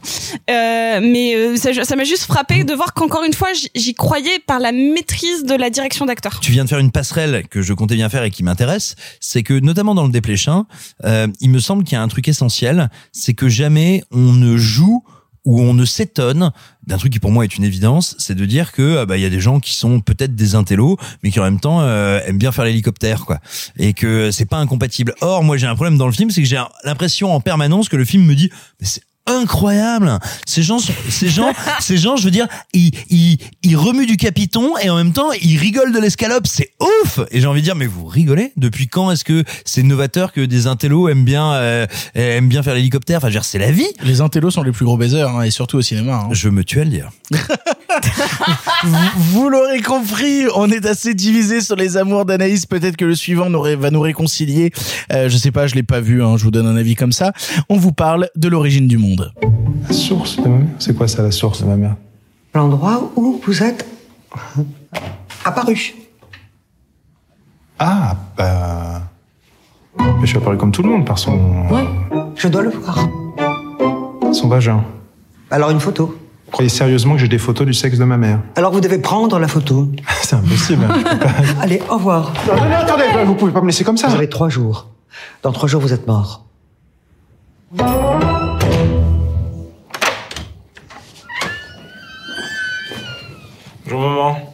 L'origine du monde est le premier long métrage de Laurent Lafitte avec Karine Viard et Vincent Macaigne au pitch plus qu'improbable. Le cœur de ce bon Laurent ne bat plus et la coach de vie de sa femme lui dit qu'elle ne pourra l'aider que s'il prend en photo la vulve de sa mère. Putain, j'ai tué Clara qui s'est barrée du micro. c'est vraiment le scénario, vraiment. C'est le- c'est C'est l'histoire vraiment, du c'est film. vraiment ça. C'est dur. C'est vraiment dur. Ah, non, c'est non, c'est incroyable. tout mou. Voilà, bon, j'ai même pas envie de faire plus long. Il y a Sophie et Simon qui l'ont vu. C'est Sophie qui commence. Qu'est-ce que tu as pensé de l'origine du monde? Je suis gênée un peu. Je Ah, vais pas, vas-y. je vais pas mentir. Je suis gênée. Je suis allée au, au, au 9h des Halles pour le voir. Et, et je m'attendais à vraiment détester le film. Et je suis très gênée parce que je pense que j'avais pari comme ça depuis mes des années. Oh là là là. Et j'étais à certains moments toute seule, ce qui est vraiment gênant parce que mais ça, je, je suis très très On, très on très. dirait moi dans la salle des méchants. Mais voilà, bah pareil, euh, ça y est, c'est c'est mon film comme ça. J'étais gênée parce que vraiment, bah on était, euh, c'était pas un score euh, déplorable pour pour l'origine du monde ce matin-là, mais C'était Juste- le deuxième plus mais- gros score du 9h des Halles. mais en même temps, on était dans la salle 6 DL. Si vous la connaissez, elle est vraiment immense. Et donc, on devait, euh, je sais pas, être euh, une quarantaine et euh, peut-être même pas. Mais donc, du coup, on était tous très éparpillés. Et, et des fois, j'étais toute seule à rire. Et là, je me suis rendu compte qu'il y avait un truc qui peut-être n'allait pas, j'en sais rien. Mais c'est bizarre de me justifier autant du fait que je ris d'un truc. Mais j'ai ri parce que c'est c'est Freud pour les nuls. J'imaginais, genre vraiment le livre avec marqué la psychanalyse freudienne est datée pour les nuls et vraiment est datée parce que je pense qu'on n'a pas vu un concept aussi euh, daté sur le euh, euh, tout vient euh, de là d'où tu viens et donc de ta mère qui est en plus un peu misogyne si on y réfléchit. Bah, de toute manière, Freud était misogyne et donc il y avait rien pour me plaire dedans et pourtant j'avais pas vu un film avec un tempo comique au niveau des répliques comme ça depuis très longtemps. Je pense que le fait que Vincent Macaigne, qui est, euh, vous le savez maintenant, l'un de mes acteurs préférés français, soit aussi ridicule, mais dans le bon sens du terme, il est grotesque, et des scènes aussi absurdes, je crois que ça m'a plu. Ça m'a plu de voir ce truc over the top jusqu'au boutiste dans chacune de ces situations comiques. Il y a quand même pas mal de moments où donc du coup euh, Vincent Macaigne qui joue le meilleur ami vétérinaire euh, de Vincent euh, de Laurent Lafitte qui qui est avocat donc bah euh, Laurent Lafitte lui dit bah c'est toi qui vas photographier la vulve de ma mère parce que moi je peux pas. Et donc il y a un- une succession de scènes où c'est Vincent Macaigne qui tour à tour va dire euh, je suis vétérinaire, vous avez mal au dos, montrez-moi votre chatte. Et vraiment j'étais en mode mais c'est absurde, mais c'est si drôle. En Bourgogne, non? J'ai l'impression que t'es en train d'expliquer une vanne, c'est terrible. Mais non, j'explique pas une vanne. Tu t'imagines le- l'enchaînement de d'absurdité pour en arriver à cette scène? C'est-à-dire qu'il n'y a aucun, même le point de départ qui va pas. Et donc en fait, cette sur cette surenchère de ça va pas, ça va pas, ça va pas, moi m'a fait vraiment beaucoup rire parce que j'avais jamais vu des euh, des acteurs autant marcher sur des œufs, autant euh, être à la fois dans le surcontrôle et dans l'absurdité totale. J'avais l'impression de voir un ovni. Et j'étais morte de rire. J'étais morte de rire de voir euh, cette adaptation. En fait, je crois que j'ai pari autant depuis le prénom en termes d'adaptation théâtrale française, parce que j'y voyais à la C'est une fois. adaptation théâtrale Oui. De Sébastien Terry, excellent dramaturge euh, et comédien d'ailleurs. euh, Et en, en vrai, le concept est super drôle. Pas le, pas forcément va prendre le vagin de ta mère en photo, mais le. euh, Alors, c'est vraiment la vulve, parce que le vagin, ça te demande de mettre la caméra à l'intérieur. non, Ah, non, tu peux le prendre de l'extérieur et vraiment faut écarter. Bref, peu Ah, importe. vraiment pas tous la même famille, hein. Ah ouais, j'ai vu ça sur des OnlyFans. Non, je parlais du fait que c'est un mec dont le cœur a arrêté de battre et qui doit comprendre à tout prix pourquoi. Et donc. Et ça se passe dans la chatte de sa daronne. Ah bah, je, je, je te l'ai dit, hein, Freud expliqué pour les nuls. Mais c'est ça qui est drôle parce que j'a- j'arrive jamais à savoir si le film a conscience de sa bêtise ou pas. Et moi, je suis- partie du principe que oui, il avait conscience de son absurdité parce que le texte est quand même superbement écrit. J'avais, du coup, j'ai très envie de voir la pièce si elle rejoint un jour. Mais surtout, elle est portée par deux comédiens, voire trois, parce que j'aime j'aime beaucoup Karine Viard aussi. En fait, le trio pour moi marche très bien, parce que Laurent Lafitte, autant je l'aime pas trop dans euh, dans le cinéma euh, de euh, de Guillaume Canet ou quoi que ce soit, mais avait été une énorme claque dans Elle de Verhoeven, et donc je sais qu'il est capable de faire de la nuance, du sournois, des trucs comme ça. Et là, je le vois juste dans de l'absurde. Et là, Vincent Macaigne, c'est juste une espèce de, de, de pauvre chose, de personnage, hein, de pauvre chose sans charisme, absorbé par les autres personnages. Et pour moi, tout fonctionne. C'est-à-dire que euh, je saurais même pas l'expliquer. En fait, je me rends compte, et je vais aller là-dessus, je, je sais pas expliquer le rire. Je sais pas qu'est- qu'est-ce qui va te faire rire. Autant j'ai pari une seule fois devant le dernier OSS, autant celui-là m'a fait mourir de rire sur des trucs qui jamais, par une certaine misogynie ambiante, par euh, l'absurdité du truc, ne, ne seraient jamais venus me toucher. Donc je ne sais pas expliquer rationnellement pourquoi j'ai aimé le film, hormis que la mise en scène est correcte et que ça joue très bien. Ça, on va pas, on va pas le cacher. Mais donc, je ne sais pas. J'ai aimé le film, oui. J'ai ri fort, oui. J'ai aimé ce que j'ai vu, oui. Je sais pas l'expliquer. C'est un vrai mystère. Tu as aimé la chatte de la daronne de Laurent Lafitte? Spoil, on la voit pas, hein. quand même, c'est une, c'est une actrice d'un certain âge, on, on, on la voit pas. Mais par contre, le, le générique, et c'est pas un spoil vraiment, mais ça reste sur la photo Polaroid qui se, qui se dévoile et euh, je suis pas restée assez euh, longtemps pour voir si on la voit ou pas. je ne saurais jamais. Simon, toi aussi, tu as vu le film, mais je crois dans un contexte particulier. Dis-nous en plus. Oh, pas un contexte particulier, il y a très longtemps. Parce que le film aurait dû sortir il y a plus d'un an maintenant. Il a été sélectionné quel 2020. Oui, bah voilà. Donc il y a, y a quasiment un an et demi. Euh, donc oui, écoute, oui, j'ai dû le voir grosso modo il y a un an. Euh, donc je tiens à le préciser pour dire d'où je parle, c'est-à-dire avec des souvenirs qui sont quand même un peu lointains. Euh, moi, je sais gré au film d'avoir une ambition que je trouve folle, c'est de réussir à réunir dans une même œuvre, euh, on va dire un comique euh, d'un point de vue tempo, d'un point de vue des dialogues millimétrés à la Weber, à la à la dîner de con, euh, voire même à la chèvre. En même temps, un goût pour l'absurde cruel à la blier et un goût pour le bit couille poil très américain. C'est pas évident du tout, c'est super ambitieux. Moi, mon problème, mais ce que je vais dire est éminemment euh, subjectif et l'est d'autant plus qu'encore une fois, j'ai vu le film il y a longtemps. Euh, à mon sens, il n'y arrive pas, mais il n'y arrive pas pour, mais vraiment pour un poil de burne. C'est-à-dire que quand tu veux mélanger des événements, Littéralement. des éléments comme ça, ta grande difficulté, c'est qu'il suffit d'un rien pour que ton château de cartes s'écroule, pour que ça se déséquilibre.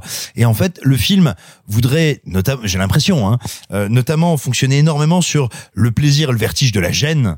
Parce qu'il y a notamment des séquences où tu dois te dire genre oh là là là là. D'abord t'es gêné pour les personnages, après t'es gêné pour toi, après tu ris et après t'es gêné d'avoir ri. Mais moi, c'est ça qui a marché. La gêne était Voilà. omniprésente. Alors que moi, pas du tout. Et j'ai l'impression, mais encore une fois, c'est une impression lointaine, je tiens à le dire, que le film, à cause de micros effets ou de micro dosages qui, moi, ne me conviennent pas, du coup, finalement, ne me met jamais mal à l'aise, ne me fait jamais rire, et j'ai l'impression de voir euh, Patrick Sébastien euh, qui a un peu trop pris de vermouth, quoi.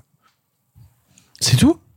Bah, Je l'ai vu il y a un an, je vais pas prétendre faire... euh, D'accord, parce que je pensais pas que ça se terminerait sur une vanne à Patrick Sébastien. Oh, mais quoi, qu'est-ce qu'il y a? C'est comme ça, les petits gars Voilà, on avait dit qu'on arrêtait les imitations, Simon. Mais c'est pas une imitation, je suis là, les gars Vous avez tous cru que c'était Simon Rio Eh bien, je vous annonce que Simon Rio doit quitter Pardon le cinéma. C'est salut terminé. Ah, Le plus grand chapiteau du monde Il sera remplacé par Sylvain Rioux, euh, son homonyme. Ça y est, je suis là. Ah, bonjour Sylvain, comment ça va? Bah écoutez, très bien, je viens d'arriver, vous avez parlé de cinéma? Non, mais t'inquiète pas, on va commencer. Euh, vous l'aurez compris, bah, les gens autour de cette table ont plutôt apprécié euh, l'origine du monde et vous encourage à aller voir la grosse chatte à ta mère en pièce jointe, comme dirait euh, Seth Gecko. Euh, nous allons maintenant, euh, passer- ouais, j'étais obligé de citer du, du Seth Gecko, hein, Ah bah, c'était la poésie, obligatoire. quoi. Exactement. Eh bien, on va parler de poésie justement. On va attaquer les films en bref, puisqu'il y a aussi ça dans Pardon le cinéma, les films dont on traite plus rapidement, parce que souvent une seule personne de l'émission les a vus. On en parle en bref. C'est l'heure des films en bref. Ça va durer encore longtemps. Eh bien, vous, qu'est-ce que vous faites dans les bras de mon cocher? On en avait encore beaucoup du sensationnel comme ça Pourquoi vous pensez qu'on ne prend pas le cinéma au sérieux? Cette ligne est sur écoute. Il va me falloir être bref. En bref, cette semaine, Summertime est le nouveau long métrage de Carlos Lopez Estrada, déjà connu pour son précédent film Blind Spotting, mais qui avait aussi bossé comme co-réal sur Raya and the Last Dragon. Ici, le pitch est très simple, suivre pendant une heure et demie le quotidien de 25 habitants de Los Angeles qui s'entrecroisent au cours d'une journée. J'ai vu le film, c'est moi qui vous en parle en bref, et attention, alerte coup de cœur. Alerte gigantesque coup de cœur, alerte top 5 de l'année, alerte ce film m'a cassé la gueule. Parce que pour le coup, Carlos Lopez Estrada, j'avais déjà beaucoup aimé son travail à l'époque de Blind Spotting, euh, notamment parce que bah, il bossait avec des gens que j'aimais beaucoup et euh, et notamment parce qu'il avait déjà réalisé des clips avant et tout, et tu sentais l'inspiration à la fois de son travail clipesque dans le film avec des séquences qui étaient absolument incroyables et qui tiraient justement du rap, un certain phrasé, euh, quelque chose qui venait s'insérer dans le film qui me passionnait. Bon, tu ressentais beaucoup moins sa patte sur Ryan de Last Dragon, mais c'est la machine Disney, donc évidemment qu'il allait moins s'imposer à l'intérieur. Mais sur Blind Spotting, il y avait un truc. Quand tu me dis c'est le nouveau film euh, de Carlos Lopez Estrada hors de tous ces secteurs-là, je suis très intéressé parce qu'en fait, les 25 personnages en question, les 25 personnages de ce Los Angeles-là, sont tous soit des rappeurs, soit des poètes, soit des rappeuses, soit des poètes euh, au féminin. Il y a pas de féminin pour poète, c'est très compliqué. Poétesse. Poétesse. Et ben Bah voilà, oui. soit des poétesses. Et en fait, qui ont tous écrit leurs textes eux-mêmes. C'est-à-dire qu'en fait, à chaque fois que tu les croises, la caméra, en plus, a ce truc de mise en scène que moi je trouve absolument cool et qui m'a toujours fasciné, cette idée de tu suis un personnage et soudainement la caméra tourne à droite et tu commences à suivre un autre personnage, puis la caméra tourne à gauche et tu vas en suivre un autre et puis tu vas suivre son quotidien pendant juste cinq minutes pour au final rattraper un des personnages que tu avais vu au début de l'histoire et comment tu passes entre chacun qui vont tous à un moment ou à un autre se retrouver à déclamer soit de la poésie, soit à déclamer à un moment un morceau de rap. Et c'est trop bien. C'est putain de trop bien. Je vais avoir du mal à l'analyser parce que je me suis vraiment pris un parpaing sur la tronche qui m'a fait à la fois autant rire que crier, que, que, que être heureux, que pleurer. Le truc m'a roulé sur la gueule parce que déjà tous les textes sont incroyables et chaque personne qui joue dans le film a fait son propre texte. Donc c'est à chacun des textes extrêmement personnels et qui sont mine de rien des revendications d'une certaine jeunesse. C'est-à-dire que t'as la volonté mine de rien de te parler de cette jeunesse de Los Angeles qui euh, arrêtera de se faire marcher sur la gueule en fait. T'as à la fois une séquence par exemple où t'as un personnage que t'as suivi pendant cinq minutes qui a atterri dans un bus et en fait tu vas commencer à suivre quelqu'un d'autre dans ce bus là parce que t'as deux euh, nanas d'une cinquantaine d'années qui sont en train de se rouler des pelles et t'as un mec un peu homophobe qui est dans le bus et qui est en train de dire ouais euh, franchement euh, vous devriez arrêter de vous rouler des pelles et t'as cette nana qui se lève au milieu du bus et qui fait tout un poème sur le fait que moi je suis gay et je t'emmerde. Et je lui dis et c'est que des, des- des- un texte à base de je suis tellement gay qu'il y a ce truc là je suis tellement gay qu'il y a ce truc là et comment tout le bus devient mine de rien le sorte d'instrument de musique qui va accompagner justement elle qui déclame son poème. C'est c'est fascinant c'est C'est fascinant. c'est pas en plan séquence, si non pas du tout Parce qu'en fait, comme tu le décris avec la caméra qui tourne, j'avais l'impression que c'était une succession de plans séquences. C'était vraiment une mais, mais par, mais par instant, tu as cette notion-là justement qui rentre à l'intérieur et qui vient à la fois parler justement euh, des shit jobs euh, américains où t'as ce, à un moment tu suis un personnage qui est littéralement caissier dans une sorte de Burger King et qui va péter un câble en disant mais putain de merde, vous vous rendez pas compte que je fais staff parce que je vais mal. T'en as un autre qui est résumé euh, toute sa vie sur le fait qu'il est sur Yelp et qui fait des critiques de restaurants et qu'il a le pouvoir au bout de son téléphone de descendre des restaurants. Sauf qu'en fait, ça cache en lui tout un mal-être ultra profond T'as un duo de rappeurs dans le film qui en fait, euh, et je trouve ça très très bien réussi. Comment en fait tout se passe sur 24 heures, mais la timeline des rappeurs en question, on a l'impression que ça se passe sur 6 mois, parce qu'en fait au tout début du film, c'est euh, deux rappeurs qui vraiment essayent de vendre leur CD dans la rue, et à la fin c'est des gigastars du rap qui font des concerts, qui ont tourné des clips, qui ont enregistré des albums, et en fait tu suis leur rise and fall de carrière de rappeur au milieu de, de ce film-là, et comment justement au début du film personne les connaît, t'as des personnages qui le croisent dans la rue au début du film et qui s'intéressent pas à eux, et comment à la fin ils sont en mode oh putain mais vous vous rendez pas compte, ces deux mecs-là, c'est incroyable. Le film est d'une justesse folle en termes de mise en scène, se permet des envolées lyriques de poésie absolument dingues, comme tout un moment où t'as un des personnages qui est à table avec sa mère et qui imagine soudainement une scène de danse euh, très latine au milieu de la rue avec une bagnole et comment justement t'as genre 50 danseurs qui vont commencer à tourner autour de la. Il y a des idées de mise en scène dans Summertime qui me roulent sur la gueule, qui viennent justement s'inspirer du clip, mais qui ne délaissent pas la véritable évolution émotionnelle de chacun des personnages, parce que c'est ça le truc casse-gueule, mine de rien. C'est de te mettre 25 personnages dans un film et que, bah, t'en aies qui soient délaissés, qu'il n'y ait pas de véritable évolution émotionnelle et dramatique au milieu de la narration. Tous en ont une. Tout est réussi. Vraiment, c'est-à-dire que chacune de ces évolutions émotionnelles-là est réussie à un sens et va se rassembler à la fin pour créer une scène finale qui est d'une beauté absolue. Summertime, c'est un gigantesque coup de cœur que j'ai du mal à analyser en fait. J'ai du mal à, à avoir un truc très objectif sur le film parce que bah, le truc m'a tellement cassé la gueule que ça en devient compliqué. Malheureusement c'est une petite sortie comme Blind Spotting l'était. Blind Spotting à l'époque c'était 18 000 entrées en France. C'était absolument minuscule. Là le film cette fois-ci sort dans 55 salles en France. Autant vous dire que putain c'est pas énorme. Si vous avez l'occasion de trouver une salle autour de chez vous qui diffuse Summertime attention euh, il y a des gens qui vont se dire euh, oui mais moi je suis pas fan de comédie musicale. C'est pas une comédie musicale. Ce n'est pas une comédie musicale ça en utilise certains principes mais ce n'est pas une comédie musicale. C'est surtout un film qui te raconte le mal-être d'une société qui n'a qu'une seule envie c'est gueuler s'exprimer et comment à travers l'art toute une jeunesse de, américaine vient exprimer ses revendications et c'est c'est dinguissime c'est dinguissime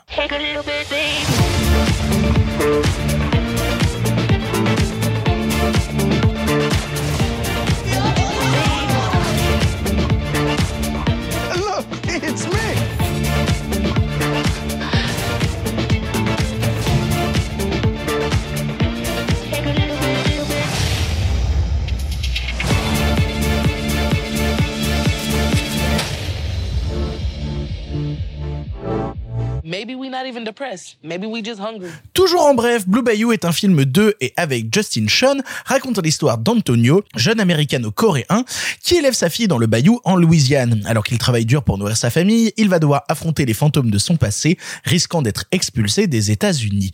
Sophie, tu as vu le film du coup, qu'est-ce que tu en as pensé? Alors déjà, je tiens à dire que j'ai beaucoup pleuré, mais alors euh, des larmes torrentielles, parce que je vais commencer par le défaut du film qui est un peu too much en termes de drama et de pathos. Je vais commencer comme ça c'est dit, c'est le seul défaut que je que j'ai euh, que j'ai à dire sur le film qui est t'es un peu too much dans le drama. Cependant, j'ai envie de mettre le film en parallèle avec Minari, qui était aussi d'un réalisateur coréano-américain et qui parle de deux choses complètement différentes, mais au final de la même communauté. Ça raconte quoi en vrai Blue Bayou? Parce que en effet, t'as dit le synopsis, mais pour moi, ça parle de quelque chose de beaucoup plus pervers, qui est d'un d'une faille kafkaïenne dans le système américain, qui est et je vais vous le dire parce que pour moi, j'aurais encore plus eu envie de voir le film si je savais ça. Ça raconte comment t'as une faille dans la loi américaine qui qui qui a été rétablie à partir des années 2000, mais que même si tu as adopté légalement si tu n'as pas des démarches de carte verte que tes parents ne font pas ou que toi tu ne fais pas à ta majorité, tu peux être expulsé comme étant étranger. Même si tu es, euh, et c'est le cas du personnage principal, marié à une américaine avec un enfant qui va naître sur le sol américain, tu peux être expulsé parce que si tu n'as pas fait ta demande euh, avant, tu n'es pas américain. Donc c'est quelqu'un qui a grandi plus de 30 ans aux États-Unis d'une adoption légale et qui n'a pas le droit euh, bah, de, de résider aux US ce qui est l'inverse de Minari, puisque c'est des gens qui sont arrivés légalement et qui tentent de s'intégrer dans la société. Donc moi, ce qui m'intéresse, c'est aussi ce parallèle entre les deux. Et là où je trouve que euh, que Blue Bayou est très fort, c'est que ça montre cette espèce d'aliénation systémique de l'autre et pas que euh, parce qu'en fait il y a plusieurs choses qui m'ont qui m'ont vraiment plu c'est que il y a un rapport très fort à la famille, à la famille que tu choisis. Et ça, c'est marqué avec, enfin, c'est, oui, très marqué dans le film avec euh, le personnage de la belle-fille d'Antonio Leblanc, qui est donc la, la fille d'un précédent mariage euh, de d'Alicia Vikanders, qui joue incroyablement bien dans le film, et qui l'a choisi comme fille. D'ailleurs, elle l'appelle papa, c'est pas pour rien, c'est parce que c'est vraiment, il a autant, il a pas choisi son pays ce qui est le contraire de Minari, autant il a choisi la famille qu'il a construit ici. Et ça, c'est très beau, parce que du coup, il se montre très américain par j'ai choisi un espèce de droit du sang. Et ça, c'est beau quand on te l'enlève. Enlever le droit du sang, c'est terrible. C'est vraiment, euh, c'est pire que fataliste. C'est cette massue contre laquelle tu ne peux pas te battre. C'est ce truc plus grand que toi. Et en même temps, les deux parlent euh, de filiation de ses origines qu'il faut accepter pour pouvoir évoluer. Parce que certes, il est américain, mais il rêve sans cesse de sa mère et c'est les plus belles scènes du film. Il y a quelque chose de très onirique dans ces bayous euh, euh, très vaseux, très verts, très bleus, dans des scènes où en fait il voit sa mère en costume coréen tenter euh, de, de noyer un enfant. Ça arrive comme des apparitions très fantomatiques et donc c'est oui il y a clairement quelque chose à régler avec son passé, ce qui est aussi le cas de Minari en fait puisque Minari ils font venir la grand-mère coréenne parce qu'ils ne veulent pas non plus rompre le lien des origines et ça m'a euh, à part le, pathos un peu trop euh, par la musique, par le montage, par euh, un léger léger surjeu vers la fin, j'ai trouvé ça fabuleux, formidable. C'est d'une beauté sans nom parce que ça parle de j'ai choisi ma famille, elle est ici et malgré tout on peut te l'enlever. On peut te l'enlever sur une erreur de loi. C'est terrible, c'est vraiment terrible. Donc ça m'a, euh, oui, ça m'a, ça m'a emporté. euh, et puis encore une fois, le, le jeu est magnifique, le soundtrack est magnifique. Et euh, Alicia Vikander, qui est pas une actrice que je porte spécialement, enfin pas plus que ça dans mon cœur. Je l'aime beaucoup dans Ex Machina, mais après c'est pas quelqu'un que j'ai euh, porté au nu. Elle joue vraiment la girl next door, un peu en marge, euh, qui aime de tout son cœur son mari et en fait, il y a une alchimie euh, parfaite, comme dans la mise en scène, qui arrive à gérer ces scènes très naturalistes, euh, dramatiques, avec l'onirisme présent dans, ces, dans cet univers particulier qu'est le bayou. Il y a une, il y a une, harmonie triste, amère, sensible, euh, qui vraiment m'a foudroyée. Et je, au début, j'ai peut-être eu un petit peu du mal. En fait, le film grandit beaucoup parce que il est venu, euh, il est venu chercher ce qui me fait le plus de peine, à savoir le fatalisme, et qui est ce, bah, ce monstre plus grand que toi. Et, euh, et voilà, c'est tout. Je, allez voir Blue Bayou, c'est super et c'est pas pour rien que ça a eu le prix du public à Deauville.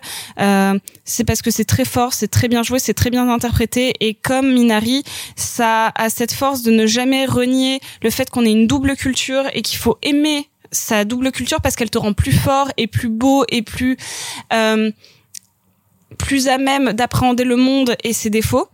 Euh, et en même temps euh, que tu as le droit complètement de choisir ta, ta famille où qu'elle soit et peu importe euh, les différences qu'elles peuvent avoir avec toi.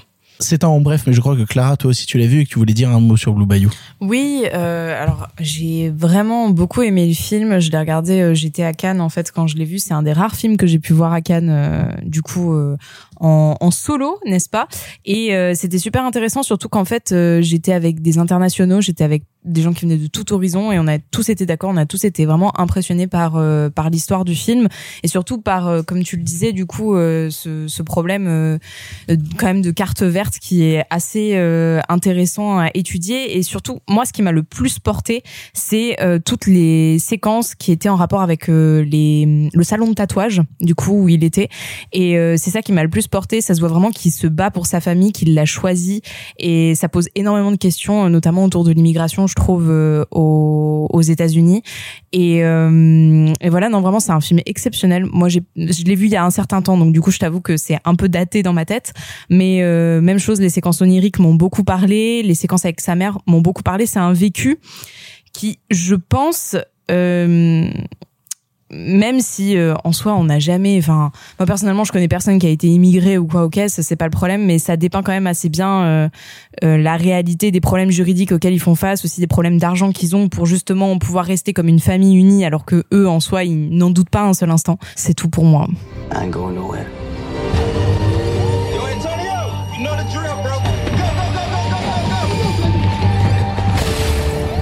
You know I'd go to the moon with you, right? I ain't scared. You can depart voluntarily, or you can stay and appeal.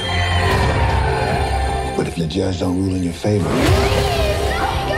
you can never come back. I'm not leaving my family. Pour terminer les en bref, La Proie du Nombre est un film de David Bruckner dont nous vous avions déjà touché un mot la semaine dernière à Deauville. Mais puisque c'est la semaine de sa sortie, autant en remettre une couche. Simon, pourquoi est-ce que tu penses qu'il faut aller voir La Proie du Nombre en salle? Il faut aller le voir parce que peut-être aviez-vous découvert son précédent long métrage. Peut-être aviez-vous découvert son précédent long métrage, Le Rituel, sur Netflix. Petite série B horrifique, petit film de monstre. J'en ai entendu beaucoup de bien. Eh bien parce que tu as entendu des gens qui avaient bon goût. Une série B avec énormément de charme, énormément de réussite, très plaisante et qui déjà travaillait énormément son décor. Et qui faisait de son décor l'endroit dont on va tapisser la psychologie de ces personnages. Et tu veux dire quelque chose, Sophie? Alors, le, le rituel, c'est bien un groupe de potes qui vont faire un enterrement de vie de, garçons qui vont dans la forêt, pas, Pas un du tout. enterrement- Alors oui, non, si, si, t'as le bon film, mais si tu l'as pas vu, pas- tu l'as pas vu. Ah si, je l'ai vu. Alors c'est pas un enterrement de vie de garçon, c'est Ah oui, euh, non, leur- pardon, pardon, c'est- je sais, je sais, c'est bon. Ils Mais oui. aimaient, ils aimaient se retrouver avec leur meilleur ami, T'as se raison. balader en forêt tous les ans. Il est décédé et en et pour fêter, enfin pas fêter, mais se remémorer les un ouais, an de sa euh, mort, oui. enfin l'anniversaire de sa mort. Je sais pas si c'est un an, mais l'anniversaire de sa mort, ils vont faire une balade en forêt qui va se passer à peu près aussi bien qu'un spring break sans drogue. C'est- C'était super, oui, non, mais t'as raison, c'est, je voulais juste resituer le film, et ouais.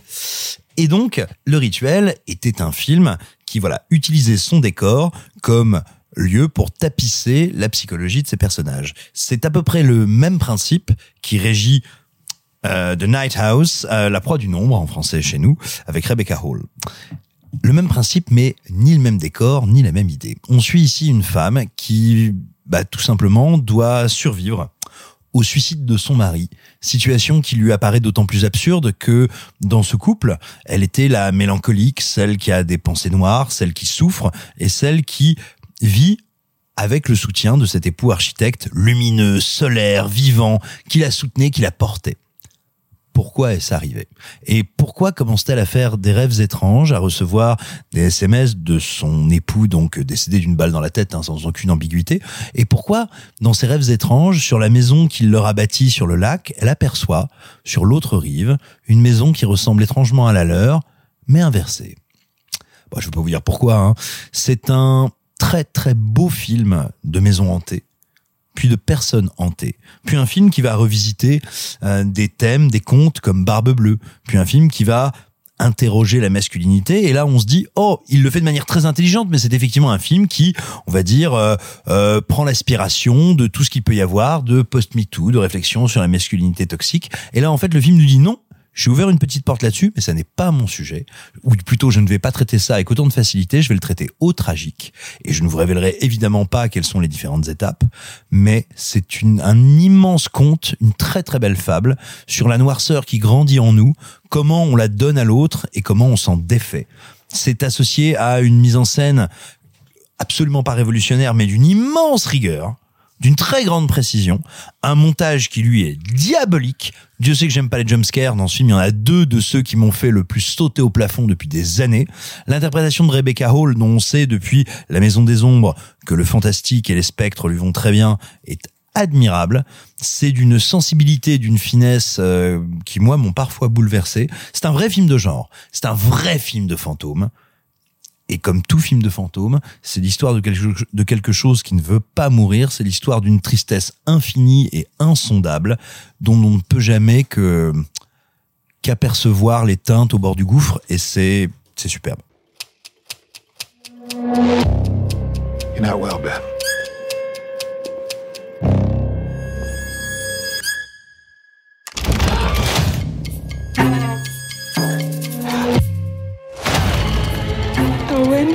Oh my god. Is that really you?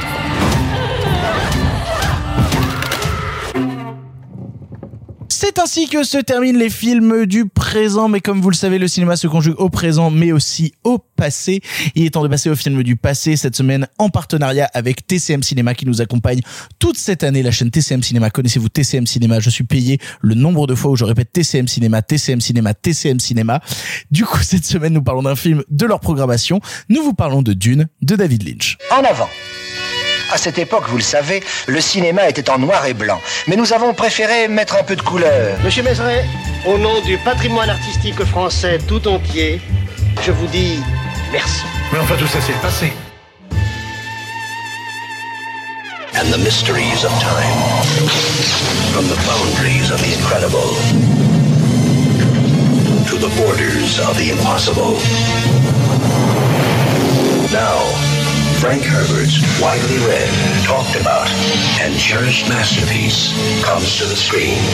Dino De Laurentiis presents Dune, a world beyond your experience, beyond your imagination.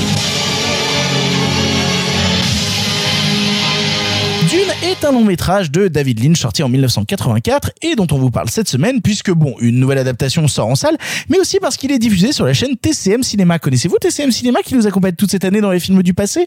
Vous pouvez découvrir le film sur leur chaîne ou en replay. C'est quand même formidable. TCM Cinéma, lien en description de ce podcast. Si tu le répètes trois fois que tu claques des talons, tu te retrouves chez RKO. Bon alors Dune, ça raconte l'histoire de Paul Atreides voué à avoir un destin hors du commun sur une planète nommée Arrakis où se cultive l'épice au bon lait de brebis. Entre pouvoir hors du commun, méchant Harkonnen et destiné de sauveur de l'humanité dans une œuvre jugée inadaptable à l'écran, je viens littéralement de copier-coller mon résumé du film euh, par rapport à celui de Villeneuve. Parce que euh, des fois, bah, quand c'est presque pareil, faut quand même pas s'emmerder. Mais il semblerait que non quand même, le Dune de David Lynch, c'est pas pareil que le Dune de Denis Villeneuve. Et je lance tout de suite Simon Rio là-dessus.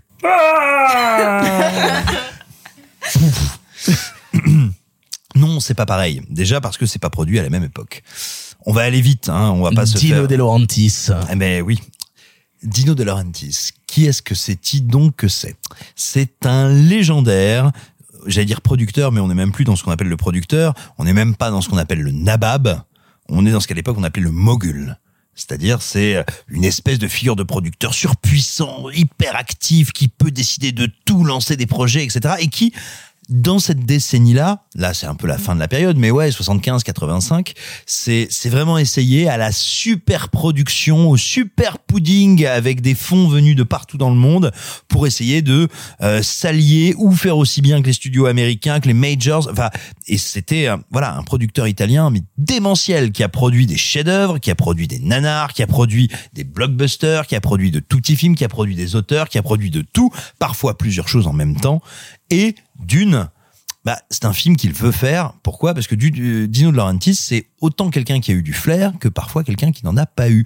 Et Dino De Laurentiis, il a laissé passer Star Wars, il a laissé passer comme ça de grands grands films, et il se dit non mais là attends Dune, Dune, on va y aller. En plus, euh, Jodo, Jodorowsky, vous avez peut-être vu le documentaire Jodorowsky's Dune, Qui est Euh, un chef-d'œuvre. Ça a explosé en vol. Euh, moi, je vais le faire le Dune. Vous allez voir, mes petits cocos, ça va bien se passer. Sauf que à qui est-ce qu'on va confier le film?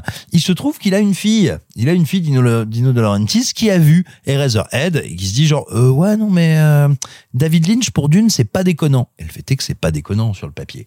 On va donc confier. c'est Eraserhead ou Elephant Man?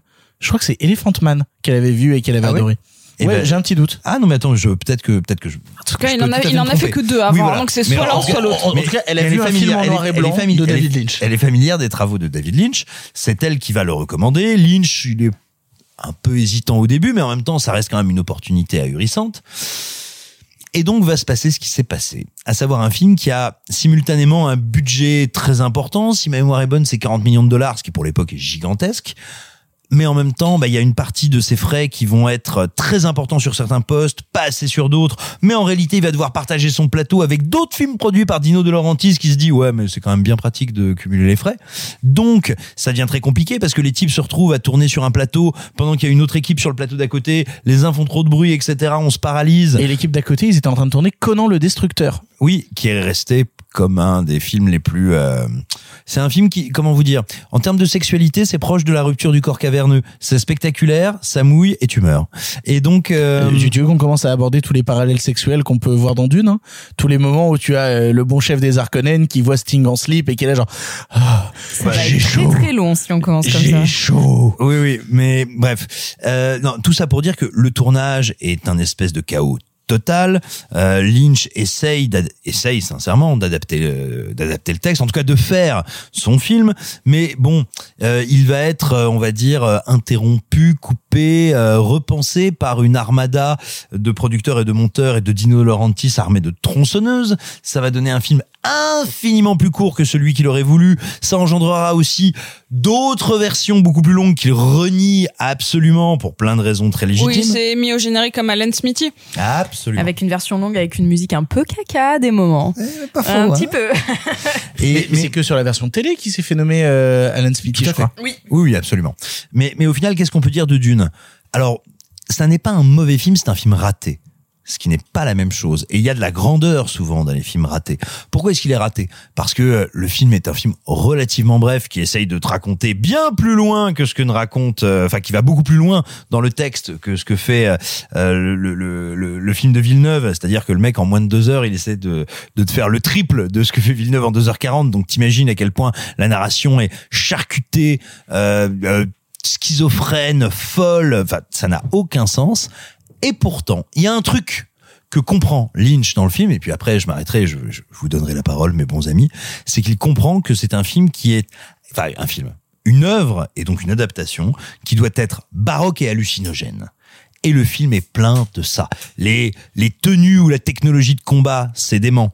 Les costumes, les foutus costumes des Fremen qui nous viennent des écorchés qui nous viennent des, des, des, écorchés de, de si c'est démentiel Là, en termes de direction artistique il y a des idées folles. Le baron Harkonnen je sais pas pour reparler du Villeneuve mais le baron Harkon- Harkonnen dans le Villeneuve qui est euh, on va dire en gros euh, en gros je veux dire c'est- un bébé évian euh, mis dans du pétrole euh, qui nous cite euh, Apocalypse Now. Ça veut dire en gros en gros c'est Denis Villeneuve qui nous dit j'ai pas compris le livre. Alors que là au moins au moins il y a cette idée fondamentale. Le baron de Harkonnen est une entité en fait il faut bien voir, hein, quand on dit que Star Wars s'est inspiré de Dune, Jabba the Hutt est inspiré du baron Harkonnen. Le baron Harkonnen est un humain à ce point-là devenu monstrueux. Tu veux, quand tu le vois, normalement, tu as envie de vomir de dégoût. Tu te pullule. retiens parce que tu sais qu'il peut te tuer. Et Lynch le comprend. Lynch le sent parfaitement. Et donc, pour kitsch bizarroïde qu'il soit, il a une vraie dimension dérangeante. Et on retrouve ces notions-là dans tout le film de Lynch. Il est imparfait, il est mal branlé, il va deux fois trop vite, il est parfaitement insatisfaisant et puis il n'aura jamais de suite. Mais c'est un film qui comprend le pouvoir de sidération et de vertige qu'est censé procurer Dune. Bah tu vois, c'est marrant parce que euh, je suis parfaitement d'accord avec toi sur plein plein de points et notamment sur le kitsch de la version de Lynch, mais qui est un truc sûrement un des trucs que j'apprécie le plus en fait dans la version de Lynch. Ah oui, mais je, je- je vais pas mentir sur le fait, je vais être très honnête avec vous que moi Dune avant la version de Villeneuve, je m'y étais jamais vraiment intéressé. Ça m'a pas ça me paraissait tellement en fait comme une sorte d'énorme monument d'une complexité abyssale que j'avais pas l'envie justement de plonger dedans et de me dire oh putain, je vais regarder ça et puis je vais lire ça et puis je vais tenter ça et puis je vais mater. Non, j'en avais pas l'envie et le Dune de Villeneuve est un peu arrivé pour essayer de me sauver dans cette histoire-là et dire bah regarde mon film et tout ira bien. Et du coup pour cette émission-là, euh, j'ai regardé le Dune de Lynch et euh, c'était d'autant plus intéressant de commencer par le Dune de Villeneuve et de son côté très froid, très aseptisé par instant et de découvrir ensuite le Dune de Lynch qui en fait bah, Lynch ne se refuse aucune euh, aucune excentricité en fait. C'est-à-dire que lui et en plus c'est ça qui est passionnant, c'est à quel point il a renié le film alors que ça dispose à tel point de sa patte. Moi, je pense notamment, et en fait, c'est vraiment dans les détails que je ressens Lynch, notamment euh, la première scène où tu vois le, le baron Harkonnen et où les médecins qui s'occupent de lui ont des parties du corps qui sont cousues. Euh, Il y a quelqu'un qui a juste des yeux avec des sortes de tubes en plastique qui lui sortent des yeux. T'as le genre de, de vision cauchemardesque comme ça avec le baron Harkonnen qui s'envole dans les airs et qui suinte littéralement du jus de partout. Mais genre, il n'est pas interdit de penser que ça ait un petit peu aussi inspiré un certain Clive Barker euh, Ah bah, quand il a fallu faire Hellraiser. C'est super intéressant. Ah non, mais parfaitement. Moi, je suis totalement d'accord avec ça. Et, et du coup, c'est ça qui me plaît là-dedans, c'est que je sens que Lynch euh, a l'envie, en tout cas, de mettre sa patte à tout prix dans la DA du film et dans la manière dont l'univers de Dune va être ressorti à l'écran. Et justement, dans ce côté excentrique et kitsch dont on parle, euh, arrivent les séquences finales de Dune, où littéralement on ride des vers géants à l'intérieur du désert. Du coup, j'ai, en fait, quand je voyais cette scène-là, je me disais, j'ai pas lu le bouquin, mais est-ce qu'ils vont vraiment faire ça dans la version de Villeneuve à un moment? Non, parce qu'ils pourront pas leur faire rider des anus. non, non, non. Non, non, parce que vraiment, je me suis dit, est-ce que le- dans le prochain, il y a ça On a Timothée Chalamet qui est en train de rider des vers géants au milieu du désert pour attaquer euh, Stellan Skarsgård? Non, mais si c'est comme dans euh, le premier, on le verra pas. Comment ça? Bah, on, on voit rien. Bah non, arrête, je suis désolé. Bah non, on voit rien. Le ver géant, on le voit dans le Dune de Villeneuve. Ah, moi, j'ai jamais vu Méténia, là, c'est pareil. hein. Oh là là, non, t'es- là, là, là, c'est juste méchant. Mais, mais pour le coup, je trouve que justement, il accepte ce côté kitsch. Et pour moi, le, un des passages les plus, euh, les plus justement lynchiens du film, c'est quand t'as cette gamine à la fin qui euh, va voir euh, l'empereur et qu'elle se met à parler avec une voix d'outre-tombe, vraiment. da, da, da, da, da, da. Moi, je suis dans Lost Highway à ce moment-là. Vraiment, je suis dans un truc où je fais oulala, ça va pas bien se passer, ça va pas être rigolo. Euh, et du coup, j'apprécie énormément le film pour tous les efforts de DA et surtout les envies de créer cet univers-là à l'écran à cette époque-là de cinéma où c'était d'une complexité absolue. Par contre, qu'est-ce que je m'emmerde? C'est-à-dire, c'est vraiment, c'est, en fait, c'est horrible de regarder le Dune de Lynch et de voir les efforts de cinéma incroyables qui sont faits à l'intérieur et la dose d'ennui folle que ça procure tellement le film est mal construit et mal branlé.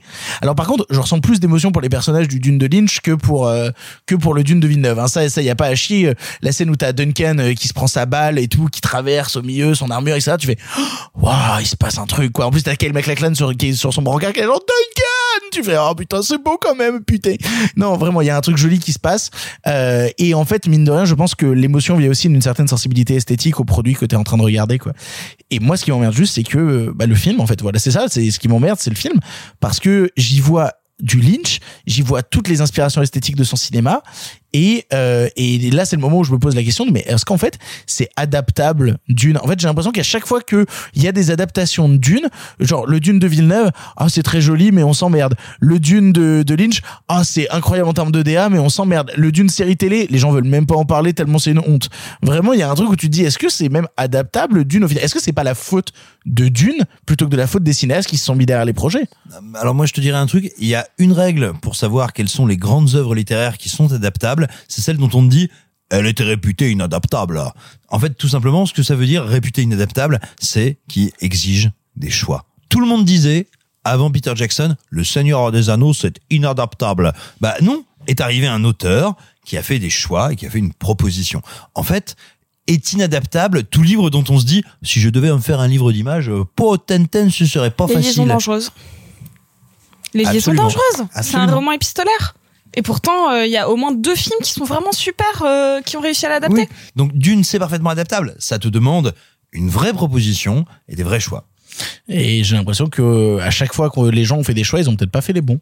Et que ça a été toujours des situations un peu complexes. Ah, ça, c'est possible. Ouais, ça c'est compliqué. Toi, justement, Clara, euh, on en parlait justement du fait que tu avais adoré le Dune de Villeneuve. Mhm. Quand tu commences à le comparer au Dune de Lynch, où est-ce que tu te situes? Alors déjà le dune de le dune de Lynch, je l'ai découvert euh, très très tard et du coup euh, fatalement je l'ai trouvé très daté. Je l'ai découvert cet après-midi. Et ben Euh, voilà tu- tu vois, incroyable. on peut pas faire plus tard que ça, je pense. Tu vois, vraiment. euh, Et euh, vraiment je le trouve très daté, euh, notamment les boucliers. Pour moi ça ressemble à du Minecraft. Tu vois ce que je veux dire Mais moi, je trouve ça génial. Oui, le concept est génial, mais vraiment genre comment c'est fait visuellement, je suis là comme c'est extrêmement daté, c'est oui, normal, en- tu vois. en- Mais en, vrai, comment tu voulais faire ces boucliers-là? En fait, je trouve limite les boucliers de la version Lynch plus intéressants que les boucliers de la Bah, les version Villeneuve. couleur là. Bah ouais, c'est oui, ridicule. les- hein. Les, boucliers de la version Villeneuve, c'est juste une enveloppe à la con qui fait. Là, je trouve qu'il y a un parti pré-esthétique et une volonté esthétique dans les boucliers créés Lynch qu'on peut trouver cubique, un peu déplacé, un peu polygonal à la con. Mais ça a une identité en fait. Oui, ça a une oui. identité, ça a une marque, ça a un Je le impact. trouve bien pour l'époque, en vrai, quand tu le remets en contexte, mais autrement, là, je le trouve vraiment trop daté pour le coup. Euh, Même si ça rentre dans l'univers complet de Dune, tu vois, même quand tu lis les livres, euh, tu tu t'imagines pas nécessairement ça en termes d'esthétique. Euh, Après, c'est pas euh, parce que c'est daté que c'est pas bien. Oui, non, c'est clair, c'est clair, mais c'est juste que en le voyant aujourd'hui, je viens de faire tomber mon portable, en le voyant aujourd'hui, euh, c'est bon, ça reste quand même très daté. Après, ça envoie un peu Star Wars au bac à sable. Tu vois ce que je veux dire? Tu vois, tu te dis bon, euh, ok, tu comprends d'où viennent les inspirations, etc. Surtout quand tu sais que euh, t'en parlais tout à l'heure, euh, Simon, mais euh, la version de Jodo, euh, il voulait en faire un film de 10 heures, à savoir. Donc, Et le 10 mec heures de que Dune. soit pas fait. Non, mais c'est ça. Mais 10 heures de Dune, tu te dis quand même, euh, c'est, tu vois, on parlait de, du fait que c'était long, que c'était très condensé tout à l'heure, euh, celui de Villeneuve. euh, 10 heures de Dune, je sais pas si j'aurais pu tenir, tu vois, par exemple. Personne. Oui, Ouais. mais, ouais, mais est-ce qu'au final, l'univers de Dune n'a pas besoin de ces 10 heures pour se déployer? Ben, je me demande en vrai parce que c'est tellement condensé, comme je te disais dans les films euh, comme euh, celui de Villeneuve, que euh, pour tout comprendre ou en tout cas capter toute la dimension de l'univers, euh, ça demande beaucoup plus de temps ou du moins d'être beaucoup moins rapide peut-être pour euh, tout comprendre. Ça c'est clair. Parce que la deuxième moitié là du Lynch, le moment où il arrive chez les Fremen, Mm. tout se passe en cinq minutes. C'est-à-dire Ouais. vraiment, il, te met une heure et quart de film où il dit alors voilà mon univers, Paul Atreides, les Harkonnen et tout. Le moment où il arrive chez les Fremen, et là c'est les Fremen et c'est leur chef maintenant. tu fais oh c'est Ça euh, commence et ça va très très vite, et d'accord. maintenant ok. ils vont se taper. Et attention, euh, elle va devenir la baronne et puis son enfant et puis euh, le fœtus, l'accouchement maintenant. Tu fais, oula, euh, ça va vite là quand même, ça va très très vite. Hein. Ouais, mais au moins il y a une vraie identité visuelle et euh, je pense que ce que j'aime dans le Lynch, c'est qu'il y a un côté très organique, qui est propre à Lynch certes, mais qui est pas sans me rappeler l'un de mes films préférés sur les effets esthétiques, qui sont ceux de Brésil et qui parlait déjà euh, de phénomènes de société vraiment euh, un petit peu pervers, un petit peu dissonant et, et je pense Et puis que d'oppression, c'est vachement exactement d'oppression, c'est c'est dans les deux cas des dystopies donc plus ou moins adaptées euh, avec des des arcs de notre propre société euh, Mm. visibles ou pas en fait, c'est ça. C'est soit tu le transposes soit euh, soit pas enfin tu l'adaptes en space opéra et autres. Oui, non mais totalement, euh, t'as as totalement raison. Après, je trouve aussi que la différence, c'est que Lynch, je pense qu'à la production, il avait quand même énormément de contraintes, tu vois. Euh, il a été énormément bafoué aussi, comme on en parlait tout à l'heure dans la version longue euh, du coup de 88, il me semble. Euh, au niveau du montage, il a été extrêmement, euh, extrêmement bridé entre guillemets dans sa création aussi. Euh, là où par rapport à Villeneuve, j'ai quand même l'impression que Villeneuve, il a il a gardé quand même cette proximité avec les livres et, même si il a vraiment beaucoup voulu euh, traduire plus ça par des textures que par euh, un arc narratif extrêmement poussé comme on disait tout à l'heure. Euh, ça reste quand même euh, ça reste quand même un, pour moi un monument ou quelque chose qui va devenir un monument ou quelque chose qui qui va marquer en tout cas des gens qui n'ont pas connu justement le Dune de Lynch tu vois. Après, c'est c'est marrant que tu parles justement du fait que Lynch a été super bridé, parce que moi je pense au Lynch de l'époque, je pense au Lynch des Razorhead, et donc je me dis un Lynch à qui tu laisses une totale liberté et d'une, Mm. Il vaut mieux le brider en fait, tu vois, il vaut mieux le brider parce que genre vraiment ce serait terrifiant, tu vois, vraiment le le pur Lynch premier degré qui te fait un dune en noir et blanc vraiment avec un univers euh, déjà qui te fait le truc dès la première créature qui apparaît euh, pour parler à l'empereur au début et qui te filme euh, vraiment l'anus de la créature en gros plan en train de faire blah, blah, blah, blah, blah. tu fais oh on est chez Lynch euh, on, on va rentrer dans body horror. Est-ce que Cronenberg a passé une tête là? Qu'est-ce qui se passe? Non mais en, en réalité, ce que montre aussi et ce que permet de, de penser euh, le Dune réalisé par Lynch, c'est aussi à quel point, c'est vachement intéressant, après, euh, après le, le Star Wars de George Lucas, tout le monde a voulu essayer de décupler cette recette, de la décupler sous, euh, sous perfusion de pognon, mais sans réussir du tout à en comprendre la simplicité. Parce que ni la, je te dirais non, c'est plus paradoxal que ça. À en comprendre ni la simplicité, ni ce qui en faisait l'excellence technique. C'est-à-dire que d'un côté, je le disais tout à l'heure, hein, les 20 premières minutes de Star Wars, c'est une leçon de narration. Comment, encore une fois en deux phrases, comment quasiment sans aucun dialogue, tu fais exister un univers, une galaxie pour le pour le spectateur. Et à côté de ça, comment tu vas en travaillant avec énormément d'ingéniosité et d'intelligence et de malice certains effets parce que en réalité, le premier Star Wars n'est pas tant révolutionnaire dans les techniques qu'il met en œuvre que brillant dans les choix qu'il fait pour réussir à t'immerger dedans. Et, là où tu vois ce qu'il y a de terrible dans le Dune de Lynch, c'est que c'est de la profusion au mauvais endroit, c'est qu'on va mettre beaucoup là, puis qu'à telle, à telle scène, on va utiliser un effet ultra daté, mais qui donc ne marche pas, et que du coup, cette, euh, cette harmonie qu'il y a dans Star Wars ne se fait pas. Et ça va être le cas dans plein d'autres films de, de science-fiction, plein d'autres studios qui essaieront aussi de, de se frotter à ce genre-là. Et, et je te dirais, paradoxalement, le Dune de Lynch, euh, auquel je suis attaché hein, d'un point strict point de vue d'affect, te montre à quel point la révolution qu'a opérée George Lucas a été fondamentale, mais très longtemps inégalée, voire même toujours inégalée quelque part en termes de défis Ah bah, relevés. euh, le, le fait est que quand tu regardes euh, justement la trilogie de Lucas et enfin quand tu regardes déjà le premier Star Wars, il y a un truc où instantanément tous les visuels deviennent impactants et à aucun moment tu remets en cause un- une certaine euh, enfin un côté un peu kitschouille ou quoi que ce soit. Là où justement tout le côté très baroque du Lynch, euh, du Lynch qui a une plasticité incroyable, hein, vraiment le côté plastique du film est fou. Euh, quand tu le regardes, tu te dis ouais bah c'est tellement daté comment tu veux faire des jouets avec, tu vois? Alors que Dark Vador, tu peux tout de suite en faire des figures euh, démentes. Mais j'aimerais me tourner vers Sophie que euh, on n'a pas encore entendu justement sur le le Dune de Lynch. Comment tu te situes toi justement euh, vis-à-vis de celui-là, sachant que tu tu aimes énormément Elephant Man? Alors oui, même si c'est pas du tout mon Lynch préféré, et de loin, hein, vraiment, euh, moi c'est c'est celui qui vient juste après Dune, c'est c'est Blue Velvet mon prof- mon préféré. Euh, ce qui est intéressant puisque c'est radicalement. euh, Ah bah là. mais- c'est même différent d'Elephant Man. On va sur autre chose et on va sur quelque chose de plus intime. Tu sens qu'il s'est vengé quoi. Ouais, et euh, mais, en- mais il a gardé euh, l'élément principal de Dune, à savoir Kyle MacLachlan. Est-ce que je vous ai déjà dit que j'aimais Kyle MacLachlan Pourtant, t'as Denis Hopper qui fait Dark Vador. C'est vrai.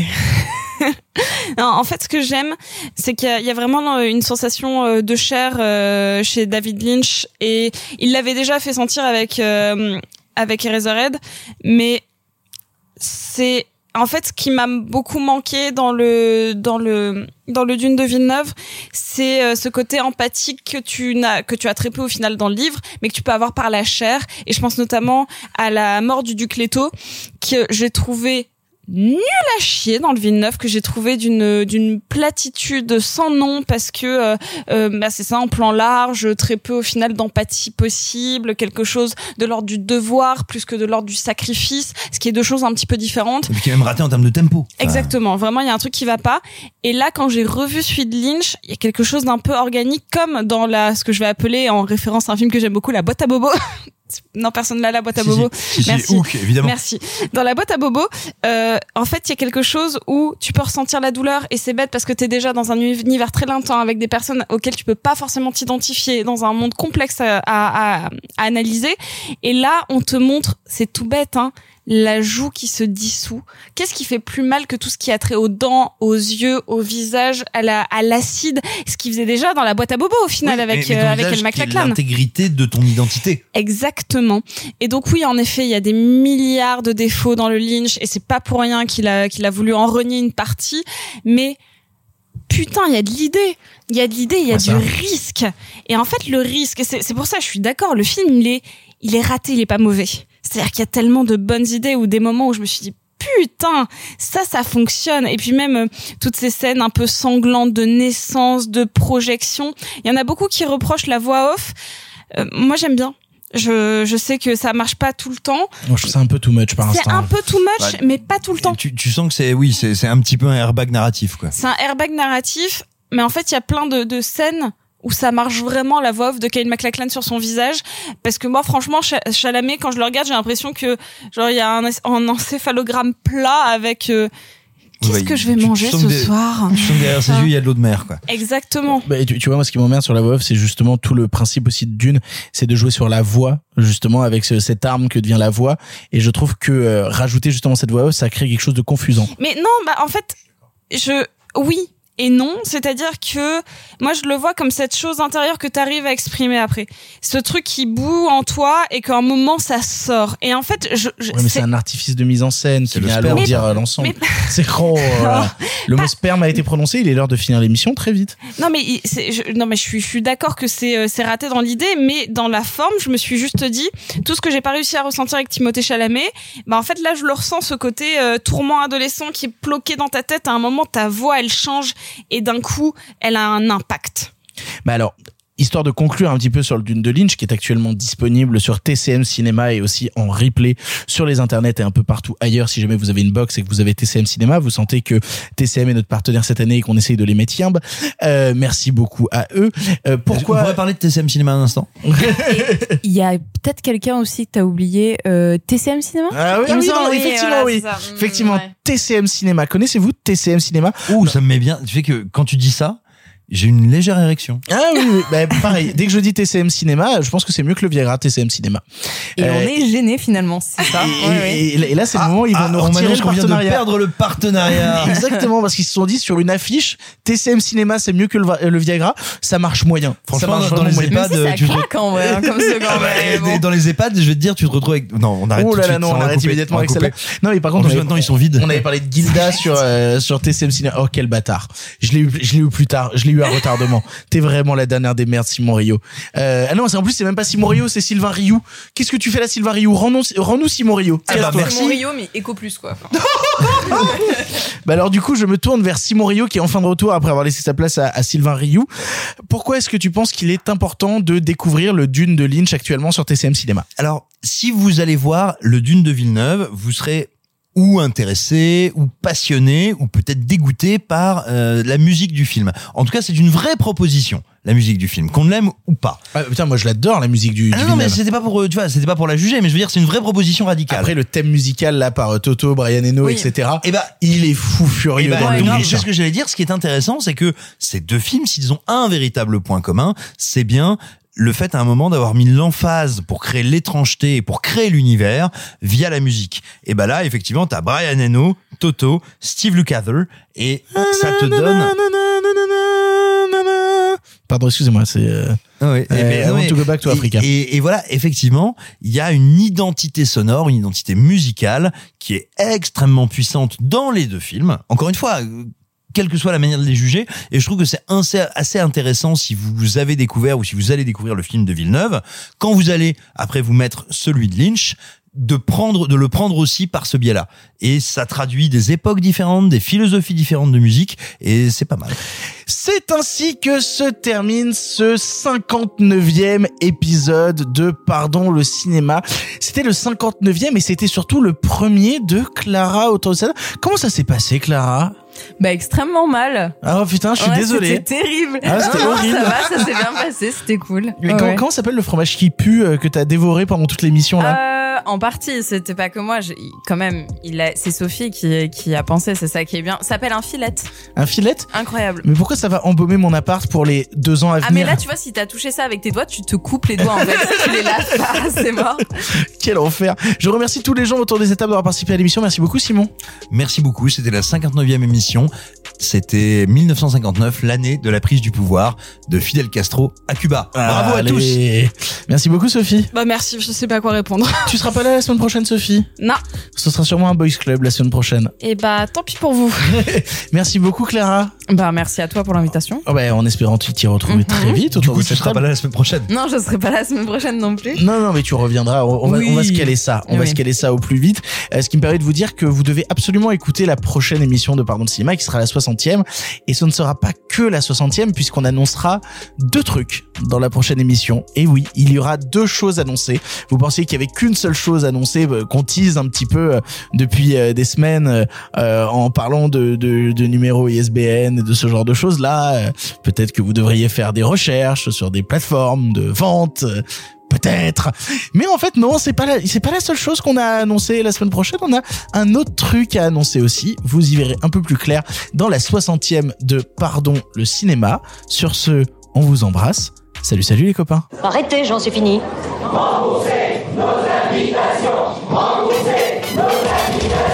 Qu'allons-nous faire? Par Osiris Essayons de nous voir la semaine prochaine pour déjeuner, et puis vous me montrerez votre clocher. Le cinéma fait de toi un bon gamin Et que c'est quoi? Maintenant c'est fini, va falloir rentrer.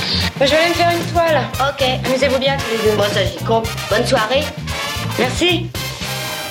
Have a great evening.